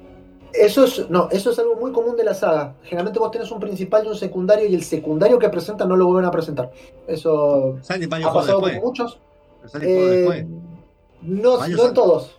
Bueno, eh, estamos hablando de Resident Evil 1. Este, si alguno de, de ustedes lo está escuchando en otro tema, en- en- por, por Spotify o por YouTube, probablemente esto lo vamos a seguir en varios programas porque da para mucho. Y falta para Estamos por el año 96, ¡Eh! así que tenemos hasta el año juego, 2021. juego tener un dólar para los jueguitos. Eh, Muchas ya- gracias por se en lo- gamercombate.com barra donaciones. Eh, todo lo que ustedes dejen va a ser usado para comprar jueguitos para regalarlos a ustedes. Tengo que Como el Tinder Plus de Monfort. Sí, también, porque tiene que ser un review de eso. Bueno, entonces, ¿qué es lo que tenía de ¿Qué es lo que eh, es tan importante por ahí de Resident Evil 1? Bueno, eh, primero, el, el original tenía un control raro, que era un control que la gente denominó de tanque. ¿Por qué? Sí, Porque vos, eh, el norm- juego normal lo que hacía era que vos, con las flechitas del costado, recordemos que era para PlayStation, y sin el analógico, porque eso fue una versión de después, vos movías izquierda a derecha y tu personaje giraba sobre su ángulo. Y si vos apretabas para adelante y para atrás, generaba el movimiento. Entonces, ¿qué pasa? Vos no podías correr en ángulo. Eh, si vos mantenías el botón de, de apuntar, vos apuntabas y moviendo el, el- el- digamos, el- a la izquierda o a la derecha o arriba o abajo, movías lo, lo que apuntaba, pero no podías como hacer algo muy preciso. Esto es lo que generó esa sensación de, de- de adrenalina contra esos zombies que se movían como los zombies de antes, que eran eh, lentos, no podías ¿sí? correr y disparar tampoco. Tampoco podías correr y disparar. Eso te generaba Este- el detenerme para disparar y esos cambios de cámara hacían que tengas miedo de pasar el siguiente cuarto. Y de alguna manera era un poco eh, estratégico porque vos decías, corro, disparo. eh, muchos, muchos eh, por una cuestión de, de- del, bueno, del- de la época, no podían poner, eh, hacer escenarios muy grandes. Entonces casi todos eran pasillos. De hecho, en este juego, ya lo vamos a hablar un poco, eh, no podías poner más de 5 zombies a la vez. Entonces, Ah. ¿cómo lo manejabas? Haciendo pasillos más chicos. Este, bueno, justamente este género y esta manera de hacerlo, incluso por los recursos que vos encontrabas y demás, es lo que definió el género survival horror. Aunque ya existía Alone in the Dark, que dicen que sí fue el primero, Sí, sí, Este, te- pero- de alguna manera no tenía estos elementos que voy a mencionar ahora. El juego estaba, era un juego de acción con backtracking, esto es que vos tenés que volver a una habitación en la que ya habías estado para acceder a otro lugar nuevo, ¿sí? Eh, había muchos puzzles basados en ítems, o sea, donde vos tenías que ir a un cuarto, buscar un ítem, volver Sí, otro cuarto para tratar de resolverlo, moverlo y demás. Y tenías recursos limitados. ¿Cuáles eran los recursos limitados? Tanto las balas como la vida e Las incluso grabaciones. las grabaciones. Eso sí, era lo que más me cagaba. Eso era un elemento muy importante que luego como que lo relativizaron y demás, porque vos tenés que conseguir como todas las grabaciones vos las hacías en una máquina de escribir, porque vos podés en la- grabar todo tu progreso en una máquina de escribir y contar toda tu historia, tus memorias. Eh, para grabarlo vos consumías un ítem que era las cintas de, de- de Tinta. tinta, digamos, y cada una de esas te dejaba grabar una vez y se perdía. Entonces vos tenías que, no podías, no sé, matar un zombie y grabar. Y te, que, te ocupaba espacio en el inventario. Y además te ocupaba eso, espacio en el inventario. El inventario era limitado, justamente para no llevarlas todo. Entonces, justamente para eso te ponían los enemigos, que te absorbían los recursos y que no había enemigo que mataras con las armas normales de un solo tiro, hasta que desbloqueabas, por ejemplo, la Magnum. Era la única arma que, como que te- vos sentías que le metías un headshot y le revoltaba la cabeza y se terminaba. Pero, eh, como no podías apuntar, este, era la única arma que mataba de un tiro. O sea, justamente por eso lo hicieron. Eh, también lo que hace es eh, el juego. eh, todo tiene una. eh, todo es una cuestión laberíntica en la mansión de Oswald Spencer. El juego se desarrolla. De hecho, tiene una filmación muy. muy, muy icónica. que, Sí. Es muy, es muy Ellos cine cine B, sí. Sí, Cine B. Lo que hicieron fue contratar a actores, o sea, le pagaron actores de Cine B, algunos que eran conocidos, entre comillas, porque la verdad que Sí, no, salió de no. acá. Firmaron una parte en la cual había un equipo de, de fuerzas especiales, digamos, de una ciudad, que iba a rescatar a, un- a otro equipo que había, habían perdido comunicación. Lo de acuerdo. Eh, lo dejaron, sí, lo dejaron en el bosque y en el bosque eran atacados por unos perros, muy Tomb Raider, ¿no?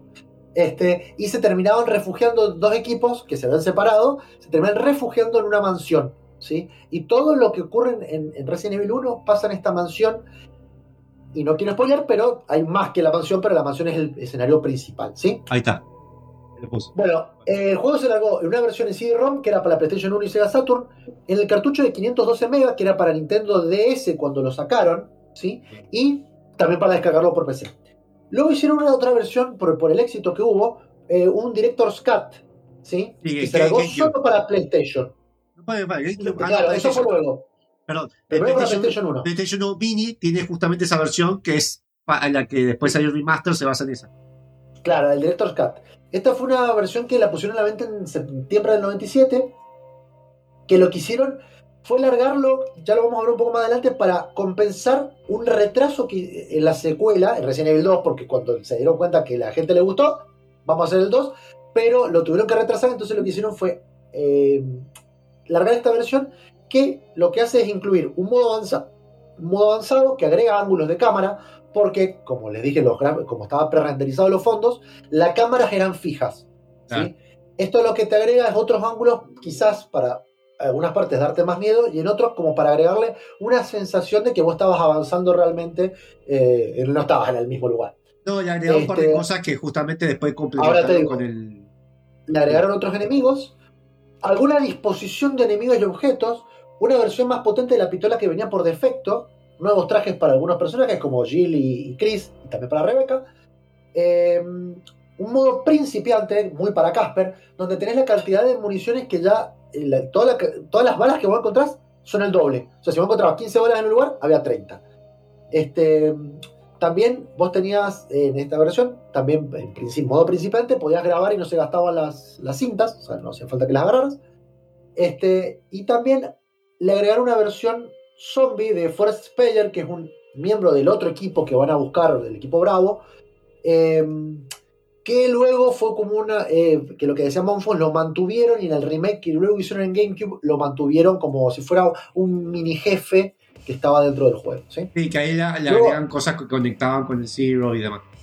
Justamente, en el 2002 bueno, hicieron ese remake para GameCube, en el 2006 salió para Nintendo DS em, en un paquete que se llamaba Resident Evil Deadly Silence, eh, con un modo clásico que es exactamente igual que el juego original, el Revert Mode, que es un remake adornado, ¿sí? O sea, es como el remake, el, el Director's Cut, con algunas mejoras tipo HD. Este, y luego tenemos. eh, ¿Qué me salió? Eh, ah, el modo Master of Knifing. O el modo Monfus. Donde tenés que ¿Cómo se apuntar a todo lo que se te cruce. Acá Lorenzo pregunta cómo se mueve Speyer. Espera, quién era. Spider es el miembro del equipo B. A ver. Que, que llegara otro, pero no me acuerdo. Este, en, el, en el juego original, eh, Está acá. este, este- este flaco directamente se eh, lo encuentra, lo- o sea, supuestamente lo dan por muerto. En Ah, el, pues sí. el remaster lo que hacen es meterlo y no quiero spoilear, pero eso. Bueno, Ya, de- Rebecca Chamber me te muestra con el personaje Lolita que hay en el final. Que, sí, sí, sí. Ay, bueno, después-. En el 2015 salió el Resident Evil HD Remaster, que este es el que pueden conseguir el día de la fecha en cualquier lugar, como en Steam, Steam. PlayStation 4, PlayStation 3, Xbox One, Xbox Que les- 360 perdón, y obviamente le, sacan un poco la. Lo tiene, pero ya no está complicado. Por eso no les co- recomiendo jugar los porteos originales, así los juegos originales, sino estos remaster que salieron después, porque le sacan esa eh, incomodidad del modo tanque. Lo Bueno, es injugable eh, el modo tanque, todo bien, pero es igual. En esta época en la cual, eh, cuando largaban, sobre todo Capcom, que tenían esa fama de largar un juego y otro juego, eh, vieron que tenía éxito, necesitamos hacer un juego al otro año. el- entonces, el primero lo habían puesto para el 97, iba a salir Resident Evil 2, luego lo tuvieron que at- atrasar este, y se lanzó finalmente en, en 1998 Resident Evil 2. Esta vez dirigido por otra persona que es Hideki Kamiya, pero producido por Shinji Mikami. Vamos a ver cómo, cómo llegamos un poco para, a- al juego.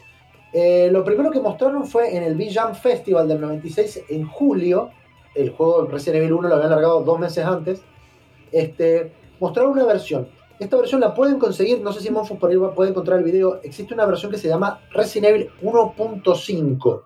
Sí. Esa versión, que es un demo en realidad, lo único que hicieron fue mostrar un demo que incluso si lo buscan por internet pueden llegar a descargarlo. No sé si jugable este, al día de hoy. Sí, eh, hay pero- gente que parece que lo ha buscado y lo ha podido jugar. Así, hoy en día, Difiere 2021. drásticamente de, de Resident Evil 2. Eh, si bien la trama es muy parecida, ¿sí? Ya. Ya vamos a hablar un poco de la trama.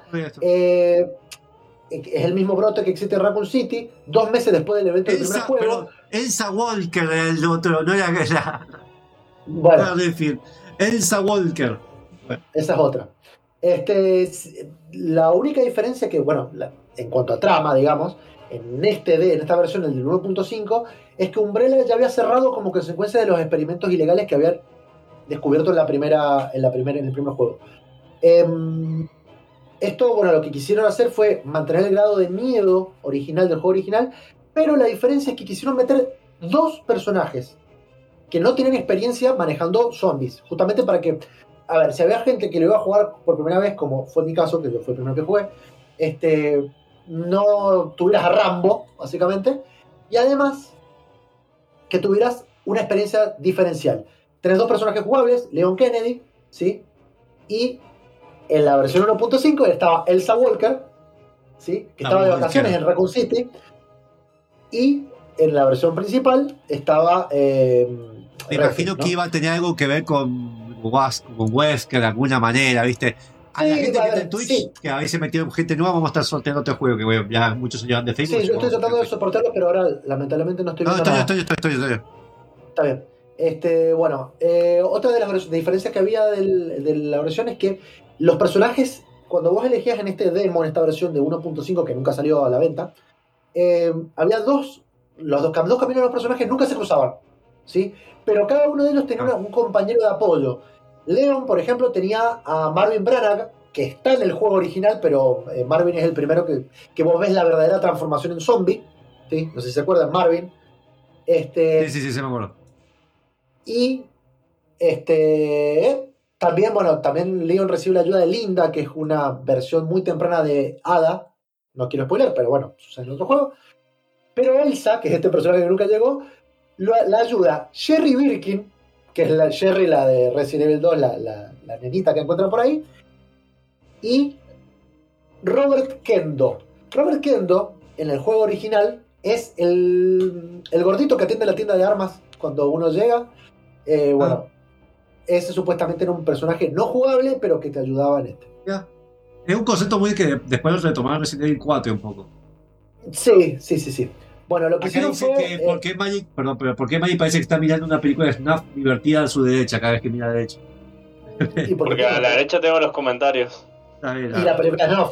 la película es FNAF. Claro. No busquen qué quiere Tengo decir. a- a- acá las cámaras, acá, acá- acá en los videos, cosa de que cuando yo hablo con la gente miro la cámara. Acá tengo los comentarios y acá la.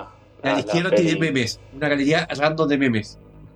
La- la- Tengo no sé. así. Tengo escondidos en una caja. Bueno, entonces. Ahí, ahí ¿qué- los tiro en Facebook.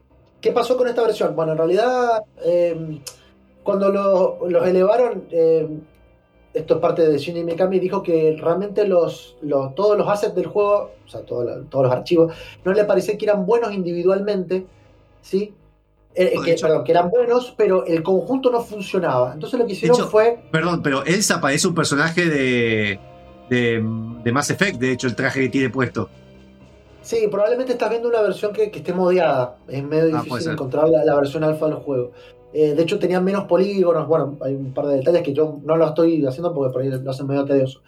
Eh, terminó descartando esta versión con un 60 a un 80, entre un 60 y un 80 de, por ciento de finalización. ¿sí? Este, porque Mikami dice que no tenía la calidad que quería. Entonces, lo que hicieron fue eh, aplazar el juego unos meses más y largaron lo que nosotros terminamos conociendo como Resident Evil 2. Eh, Ah, es de Biker, perdón, acá dicen que es de Biker el traje que tiene, que no es modiado. claro, es de Biker. Sí, sí, sí, perdón, es que no lo Ah. dije, es motociclista la piba que. Sí, sí, sí, sí, pero igual no, no sé, no me pinta, parece. sí, bueno, de ser profesional, pero sí, no da. Bueno, lo que es lo que hizo Resident Evil 2 bien. Bueno, lo que hizo bien fue que te dio espacios mucho más grandes para explorar. Y la principal novedad, que realmente está muy bueno, es el Zapping System. Que no es el Muñeca System, eh, funciona parecido. Eh, lo que vos haces es. El juego venía originalmente en dos CDs. El primero era. el- vos lo elegías, vos cuando vos lo usabas era como que vos te contaba la historia de Leon. Todo lo que vos se entrelazaban los personajes y vos jugabas con Leon Cuando terminabas esa historia, te pedía que por favor insertaras el disco 2. Y cuando lo ponías, jugabas como lo que en el juego se denominaba el lado B, con el otro lado de la historia de Leon, que era la historia de eh, Claire Redfield. Este, si, a la- si en vez de hacer eso, vos empezabas con el disco 2, jugabas la primera parte con Claire, que tenía otras armas, otro progreso y otras cuestiones. Y el lado B lo jugabas con Leon. Entonces que de alguna manera siempre tenías como esas dos partes de la, de la historia y te lo terminaba. Esto era muy loco, ¿sí? Porque le agregaba que- rejugabilidad. Yo me acuerdo que jugábamos vos el A y yo el B, que después me dio miedo y jugaste vos, pero me acuerdo que así no te turnábamos. Bueno, de hecho lo que tiene de bueno es que el lado, por ejemplo, si yo jugaba Leon como lado A y Monfo jugaba como Leon como lado B, no era la misma experiencia de juego, No. porque de hecho había partes que salteaba y había partes que eran más difíciles. Y siempre el lado B era un poco más difícil porque como que entendía que ya lo había jugado el juego. Entonces el juego como que lo tenés que terminar dos veces por, por pasada y luego otra vez más para jugar el, con el otro personaje, ¿me entendés? Y ahí tenías como la experiencia completa. Eh, bueno, reciclaron cosas de, obviamente, de esta versión de Resident Evil 1.5, algunos entornos que los mejoraron porque lo estaban haciendo en, en computadoras SGI o 2. Y como dato de color, cada fondo, que era pre-renderizado, como le dijimos, tardó de 2 a 3 semanas en renderizarse. Dejaba una computadora directamente renderizando en un costado y seguían trabajando con otras cosas. Acá se aumentó el número máximo de zombies, eh, eh, ahora son 7, y le- se le permitió usar 450 polígonos para todos los modelos comparativamente detallados de Leon y Claire, que son los que tienen más polígonos, de hecho. Este, Dos zombies agregaron. No sé. Y ya que tenemos dos de más, tenemos el tema. bueno, perfecto. Ahora sigo con las cuestiones. Vamos a presentar el tema. El tema no tiene nada que ver con Resident Evil, así que les voy a dejar descansar un ratito. Vamos a Jungle de escuchar. Toxic Eternity de Kingdom Hearts, nada que ver. Semana que viene aviso, tenemos un juego, vamos a sortear un juego de terror la semana que viene, así que tengo ahí. Donado por Chacho, justamente.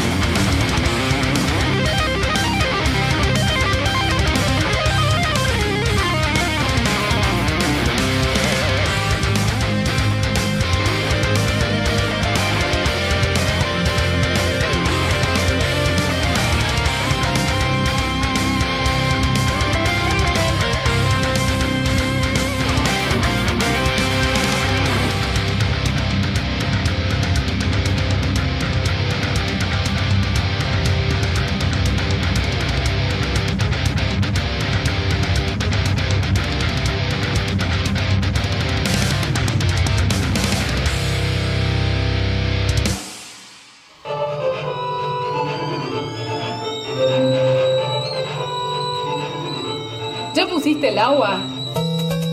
Gamer con mate está de vuelta.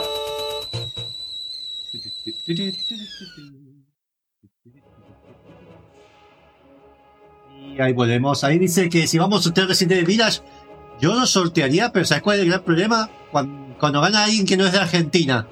Y después me- yo tengo que poner esa plata de diferencia, es bastante. Eh, veo, veo Así que, cómo Doble, ustedes- al menos, No, veo, veo estoy- cómo, nace todo esto de la hierba verde y hierba roja en Resident Evil. ¿En qué Después lo explican, lo explican después. Lo explican, no, digamos, el lado de desarrollo es un tema mecánico, obviamente. no, pero no, hay explicaciones en el- dentro del universo, sí hay explicaciones, juego, pero bueno, sí. es como parte del Mecánicamente era por el hecho de juntar hierba y el decir, uso esta para cuidarme ahora o, o espero, me la guardo para mezclar. Es un tema de. Pero, ¿qué es lo que se hace con la hierba una vez que las mueren? Porque yo lo único que veo es el papelito. Ah, ¿se lo ponen en la herida? Eh, Claro, es en- líquido, pero En en el los- original no. en los- eh, eso, en los- como los otros, como que se lo ponen en, una- en un polvito, sí, se- como que se lo aplican. Y en, lo- y en los juegos más nuevos hacen eso, hacen como un tónico que se tira en la herida y En los juegos más no aspiran el polvo. no, no lo aspiran. Te, lo Ah. hacen líquido. Yo creo que por eso lo hicieron así líquido, porque yo también tenía la misma idea. Y aparte está el aerosol. De, Sí, sí, que se corta bueno, el brazo, eh, me, lo, me, lo- me pongo con aguja, líquido, listo, funciona mágicamente. Me cortan un dedo, pero líquido. Perfecto. eh, estábamos en el Resident Evil 2. Un hechicero líquido lo hizo. Claro. O- Otra, eh, un hechicero de agua. Eh, de las, me- de las también eh, cambios que hubo eh, bastante buenos en Resident Evil 2 y porque también llevó un poco para adelante la franquicia fue que justamente cuando vos tenías tu personaje, en lugar de recibir heridas visibles que no los podían, eh, no pueden agregar más polígonos de los que ya estaban poniendo, entonces se les ocurrió cambiar la animación, empezaron a cojear. Entonces vos cada vez que tenías poca vida, como vos tenés que meterte en el menú para ver si tenías poca, poca salud por esta como cuestión roja, verde, qué sé yo, empezaba a ver que el, el chabón caminaba igual, pero como que cojeaba un poquito como... O se agarraba, se agarraba el costado y. Claro. Te morían en el Bueno, cuello, pero se culpa- agarraba el estómago, ¿viste? Ajá. Bueno, y en una entrevista eh, dijeron que esta cuestión del Zapping System, que es el sistema este por el cual jugás con dos y ves como la, la historia del otro lado, la sacaron Eh. literalmente de Volver al Futuro 2. Mira, mira, ¿Por yo qué? que- Porque Volver al Futuro 2, sí, mirá, mirá, yo estoy diciendo porque si no la ten- tendrían que ir a verla, lo que hace es revisitar Volver al Futuro 1 Ah. mostrándote como otros ángulos de la, de la misma historia para ver cómo pasan algunas cosas alrededor de lo que pasa en la primera película. Entonces dijeron, hagamos lo mismo con el juego. Entonces estaba bastante bueno. Em, bueno, fue el primer juego en hacer eso. Yo no me acuerdo si de usar dos CDs para crear historia. Yo no recuerdo un juego. como modo, a ver, ellos lo que hicieron fue bautizarlo el, el sistema, el sistema Zapping Sí. System, e incluso lo registraron. no sé Así si que existe. si es primero haber. registrado, es probable, porque no es una idea tan nueva como ven, Volver al Futuro ¿Cómo es mucho anterior. ¿Cómo se llama? Sí, sí, Este- el juego. ¿Cómo se llama el modo? Zapping System. Zapping System. Vale. Eh, bueno.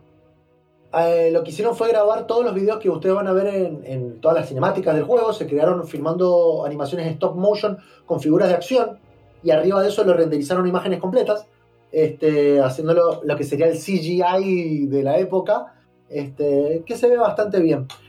Una de las cuestiones también muy interesantes es que el modelo de, cinemática de Ada, que es uno de los personajes que aparece en el juego al final, no lo pudieron nunca terminar a tiempo. Eh, por eso es que nunca lo van a ver de cuerpo completo en una escena prerenderizada.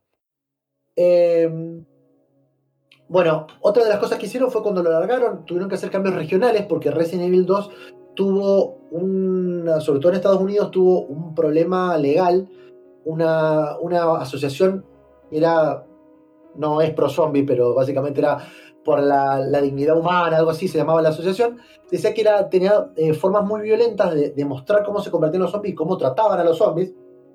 Porque ¿cómo lo va a tratar a los zombies? Vení, zombie, por favor, no me muerdas. Sí, Entonces le metieron un bloqueo regional para lo cual tuvieron que hacer una versión norteamericana, ¿sí? En la cual la pantalla de Game Over se la, se la cambiaron. Vieron que cuando te, te mataron el Game Over, el sangre y todo eso, se la cambiaron por la pantalla que decía Game Over, como en letras Arial básicamente, y cambiaba. Por eso también eh, es distinto. Para Y que vean que eliminaron- antes que dice que ahora se ofende, viste que antes también se ofendía por pelotudeces, pero bueno. Sí, sí. Por cómo trataba a los zombies, no te lo Pero ¿por qué? ahí, vamos también. Igual Capcom lo vio como una, una cuestión necesaria porque también lo que hicieron fue cambiarle algunas escenas violentas porque ellos vieron o pensaron en realidad, que en, esta, en este momento lo que había mucho, mucho mercado también era con el alquiler de los juegos. ¿sí? Recordamos que estamos hablando del año 98. Este, entonces, lo que hicieron es decir, bueno, si nosotros hacemos esto, la gente lo va a alquilar menos, por lo tanto vamos a lucrar menos con el juego. Así que vamos a hacer una versión especial para estos lugares donde la gente se ofende más fácil. Australia. Hola. Y no le pifiaron, porque la verdad que tuvieron muy buenas ventas en Estados Unidos. Eh, luego de lanzar esta versión, lanzaron la primera versión DualShock para PlayStation, la que No usaba los sticks. Yo lo jugué con el Sí. control original, no me acuerdo que jugaba con DualShock. Bueno, esa fue una versión posterior. También la- lanzaron una versión que estaba, es un porteo hecho para PC, CD, ¿sí? Largaron otro porteo para Dreamcast, que le aumenta la cantidad de polígonos. Sí, una para GameCube. E incluso hubo Esa. dos versiones que quiero detenerme. Una de Nintendo Lo voy a buscar, 64, lo voy a buscar, lo voy a buscar. fue- pésima. Sí, tenía, otra- tenía menos tiempo de carga lo que tenía. Sí, bueno, porque era un cartucho, pero justamente el problema era que tenían que meter dos CD-ROM, que en esa época tenían 650 megas, en un puesto medio cartucho comparativo de igual. 512, entonces tuvieron que bajar un montón de cosas. Hubo otra versión que eh, de por sí era menor, que estaba hecho para una pequeña consola que competía con la Game Boy. ese Perdón, te corto dos que segundos porque justo estoy hablando de Nintendo 64. La diferencia con el Play 1. El de Nintendo 64 te daba 15 FPS y el de Play 1 Bueno. 30. Era injugable. Yo no me acuerdo. Este- si- Igual Magic Key mostraban ese. Bueno, eh, sí. Hay otra versión, incluso, del juego que está hecho para una consola muy chiquita que era mm, rival de la, Game, de la Game Boy, pero era el Game Boy para los pobres. Se llamaba. Tiger Electronics. ¿sí? Eh, esa consola lo que tenía era muy parecido, no sé si lo han visto, a los jueguitos de, de re- de calculadora o de reloj, eh, que tenía como esos lugares donde vos te movías, pero ya estaba como programado el personaje y vos le disparabas a los zombies. Malísima la versión también y bueno, obviamente por eso. Ya vamos a hablar de Tiger Electronics en otro programa porque hasta tengo música para eso. Sí, sí. Lo Eh, también- todo, ah, salió para Gamecom. La consola del chabón este que dejó Nintendo, Yuki. Ah, ya me olvidé el nombre, boludo, de que murió. Luquiano. No, no, Yuki, búscamelo. Es que creó el Game Boy, que creó muchas cosas de Nintendo, básicamente. Que una consola se llama Gamecom, salió Resident Evil ahí también, el 2. Que más, Bueno. eh, no es tan malo como el de Tiger, pero sigue siendo bueno. Ahí estamos viendo el de Tiger, hubo- que es. Exacto. La hora a ver, jugar Resident Evil así. Eh, bueno, y hubo otra versión que fue cancelada, que de hecho de esa no hay ni imágenes, que es una versión que estaba hecha para Sega Saturn. Eh, esta versión la cancelaron eh, simplemente porque ya estaba anunciada la Dreamcast. Entonces Sega dijo, no, vamos a ponerle todo lo- toda la, papita para hacer el juego para Dreamcast. Eh, la verdad que el juego tuvo muchísimo éxito. eh, personalmente fue el primero que yo jugué. Este, y lo que tiene también de bueno para mí es que llevó un poco más. eh, a ver, Resident Evil, por el nombre, a, a- a mí ya me sonaba que estabas en un entorno cerrado. Y Resident Evil 2 lo que trató de hacer es decir, ¿sabes qué?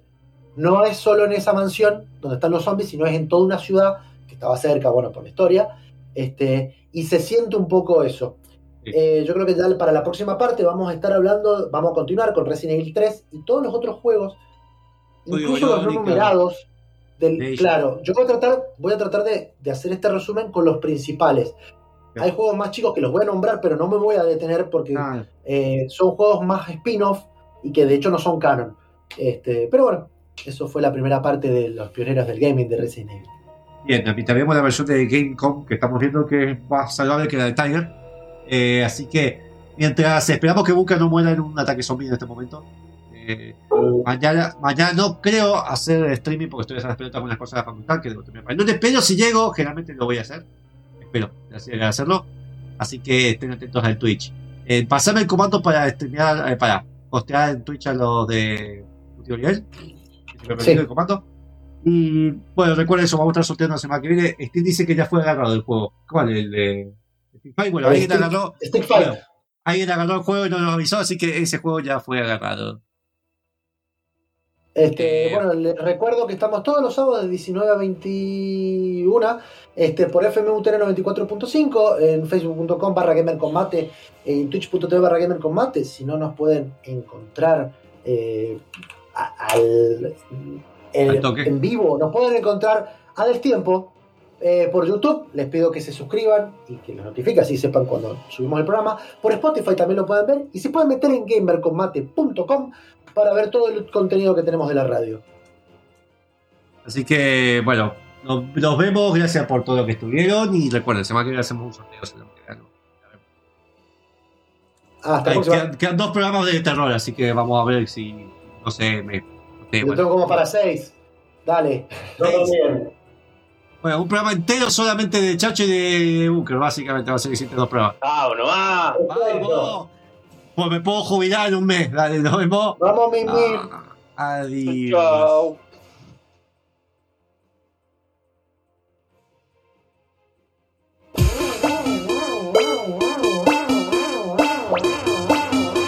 Hola amigos, mi nombre es Leonel Campoy. Si el programa Gamer con Mate te gustó, el próximo te va a encantar.